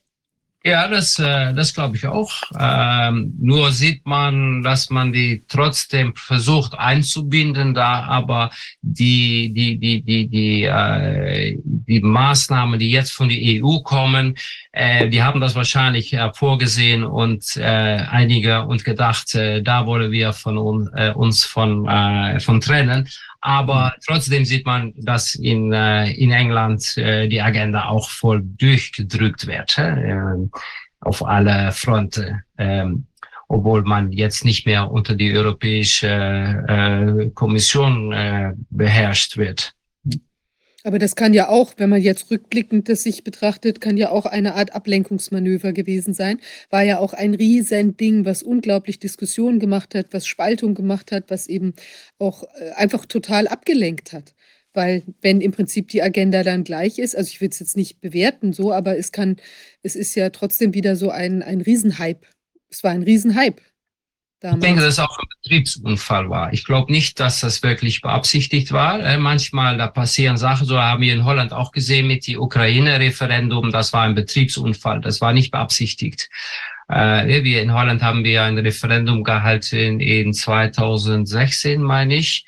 Äh, und da hat man sich bei Volksentscheiden hat man äh, entschieden, wir wollen keinen Assoziationsvertrag mit die Ukraine und wir wollen auch nicht, dass Ukraine Teil wird äh, der EU, äh, dass sie auch kein Kandidat werden.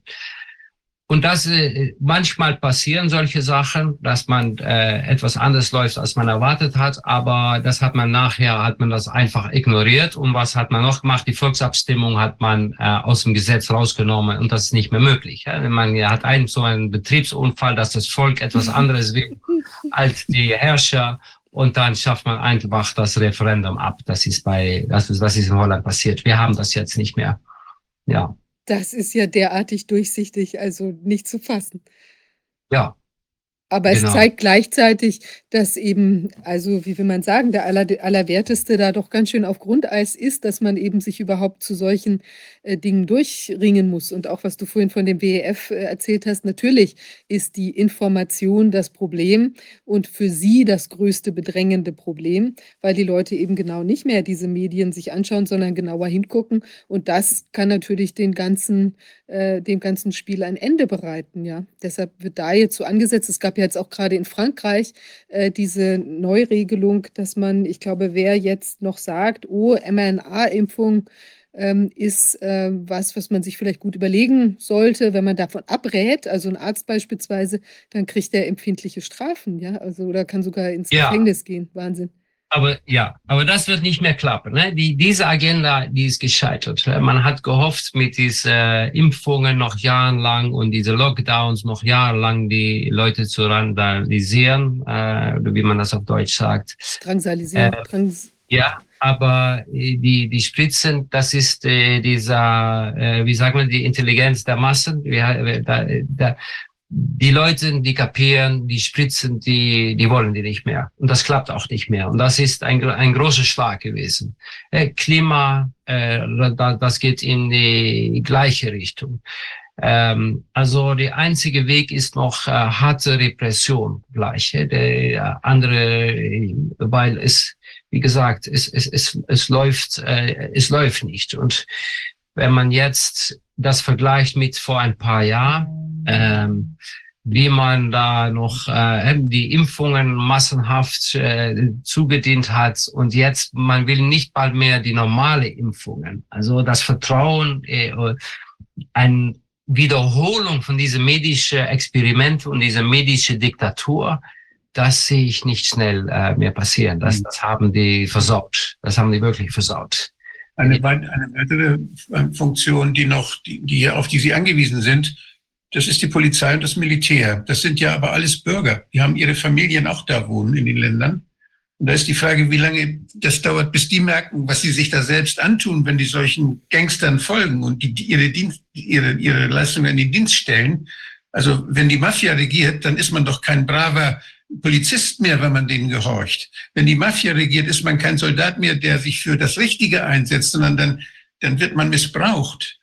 Ja, und das, das ist eine interessante Bemerkung, weil das ist auch meine Auffassung. Die einzige Möglichkeit hier rauszukommen ist, wenn das von innen passiert, wenn die Beamten äh, ihre äh, Loyalität aufgeben und sagen, ich mache nicht mehr mit. Wir haben letztes Jahr oder vorletztes Jahr war das schon, äh, ja, jetzt ist schon vorletztes Jahr, haben wir eine Umfrage gehabt unter Beamten. Und mehr als 50 Prozent der Beamte, der hat gesagt, ich habe äh, Gewissensprobleme, ethische Probleme mit der Ausführung äh, von, äh, von Aufträgen, von, äh, ähm, weil diese Leute sind im System. Aber wir haben in Deutschland gesehen, diese Leute sind auch korrumpiert worden. Das habe ich auch von nahe gesehen, äh, weil die, die Leute waren ganz unzufrieden mit die ganzen Pre Preissteigerungen. Na, die hat man alle Geld verteilt, Riesenmenge Geld. Und die Beamte waren die wieder ein bisschen leise. Ich habe da bis zu 10.000 Euro haben die damals erhalten.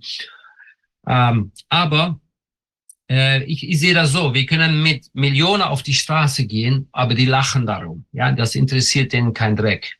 Aber äh, weil die, die haben sich eingeschlossen im Steuerhaus, die Tür ist geschlossen und man kann darauf äh, schlagen, was man will, aber die haben die vor sich die Bedienungspanel und die machen, was die wollen und die lachen über uns. Aber wenn es innen brüdert, wenn es innen Probleme gibt und die Leute machen nicht mehr mit, da kann eine Lösung kommen. Aber die Frage ist, äh, Schwissen äh, ethische und moralische Probleme haben und wirklich dann eine Aktion zu verbinden, da ist noch ein riesen Abstand, äh, weil äh, es ist auch die Grundlage von den Menschen, die wollen ihre Einkommen nicht verlieren. Und ich denke, dass die, die meisten Leute haben sich schon verabschiedet, die wirklich Probleme damit haben. Ich denke, da ist ein enormer Leerlauf gewesen. Die Leute, die jetzt noch bei der Verwaltung arbeiten, beim, beim Staat arbeiten, da ist schon ein Sauberung gewesen von Leute zwischen Qualität, Leute mit Qualität, Leute, die nachdenken können und Leute, äh, die nur Roboter sind und äh, für wen es egal ist, äh, was die machen, obwohl es ähm, ja man kann nur hoffen, dass es genug Menschen sind, die sagen, äh, mir reicht's, ich mache nicht mehr mit. Und wenn man solche äh, monströse Regelungen, äh, da wo man weiß, äh, wie du auch sagst, äh, du, du, du, du, du, reißt die Grundlage dein eigenes Leben. Ich sehe das immer so, wenn du auf dem Titanic bist und die nehmen Geld an, um im Boden da Löcher zu machen, weil allzu gut. Ne? Aber das ist weil im Wesen, was diese machen, was die machen. Du, du, du wirst gezahlt, um an deinem eigenen Untergang mitzuarbeiten. Und das ist generell gesehen keine gute Idee, weil man mit untergeht. Aber wir dürfen nur hoffen, dass äh, genug Leute das rechtzeitig äh, sehen. Wahnsinn. Ja. Ja, Jeroen, vielen Dank, dass du uns das vorgestellt hast. Ich finde, es ist extrem wichtig, dass wir jetzt anfangen, da Ja. das anzugucken. Es ist wieder ein weiterer, ein weiterer Puzzlestein äh, hier in dem, in dem ganzen Konstrukt. Und es zeigt auch die, wie will man sagen, also den unglaublichen Drive und auch die Rücksichtslosigkeit der ganzen Geschichte. Ja, das ist wirklich, also ähm, Ja, das Problem ist, dass es so groß um viel umfassend ist. Jede Ziegel, die man lossieht, da unten steckt ein neuer Scheißhaufen, ne, um das mal so zu sagen. Und, und es, es scheint keine Ende zu haben. Ne? Das ist äh, so viel umfassend, äh, dass man versteht auch, dass viele Leute einfach sagen, äh, ich, äh, ich gebe auf und ich will da nichts mehr von hören, weil es ist einfach zu viel. Ne? Aber trotzdem, es ist wichtig, dass, dass wir die Information verbreiten und dass Leute da kennt, von Kenntnis nehmen und ja, ja, weitermachen. herzlichen Dank dir. Dank. Das Vielen war, Dank. das war einer der wichtigsten, ich glaube, das war einer der wichtigsten Beiträge, die der Corona-Ausschuss bisher erlebt hat. Vielen, vielen Dank. Danke. Danke, ja. Ah, es ist ja schon enorm, also was man doch immer wieder lernt, auch für uns eine Stunde der Wahrheit, wo man mitkriegt, was sich da so eigentlich irgendwie alles im Verborgenen tut oder im scheinbar Verborgenen, eigentlich in your face, aber wiederum auch so, dass man es halt eben, weil es in diesem ganzen Wust an Informationen und an Gesetzen, an Regelungen, an diesem Ganzen, was man so am Hals hat, auch äh, geht so Zeugs einfach unter, ja. Das ist eben auch genauso in diesen ähm, es ist so gedreht, dass man es auch gar nicht, teilweise gar nicht versteht oder man denkt, es berührt mich gar nicht und wenn man dann genauer hinguckt, ein paar Jahre später berührt es einen dann doch, ja. Also es ist wirklich Ja. wichtig, dass man da äh, sich das genauer anschaut. Ja, ähm, wir sind jetzt am Ende der Sitzung angekommen. Ähm, ich äh, bin ja, ich wollte eine kurze organisatorische Sache sagen, Wolfgang. Wir haben da terminlich noch gar nicht drüber gesprochen, aber jetzt ist ja, also es kann sein, ich bin ja beim, beim letzten Termin bei der äh, Verhandlung von Rainer Füllmich dabei gewesen. Und jetzt werden die Termine eben immer äh, am, also ich bin auch nächste Woche, soll ich selbst vernommen werden. Naja, und äh, dann wird es aber auch an Freitagen sein, möglicherweise an Freitagen.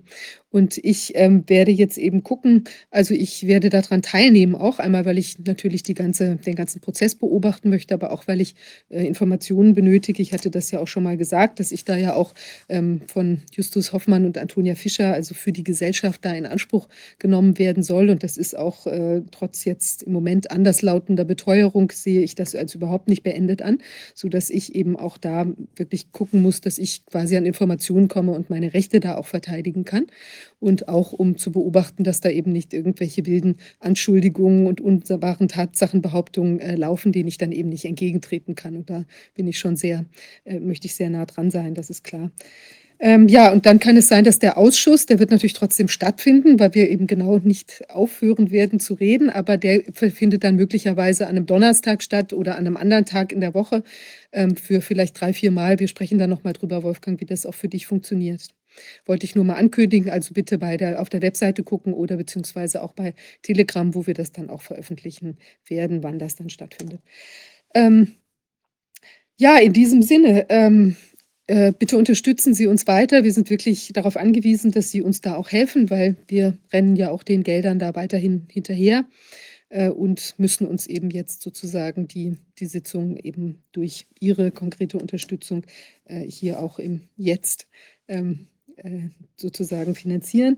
Und ich denke aber, dass das weiter eine sehr wichtige Angelegenheit ist, dass wir hier auch ein, ein ja, wie will man sagen, ein Anlaufpunkt bleiben für wichtige Themen, wie gerade jetzt auch mit Jerun. Ich glaube, da können wir alle sehr viel ähm, von mitnehmen.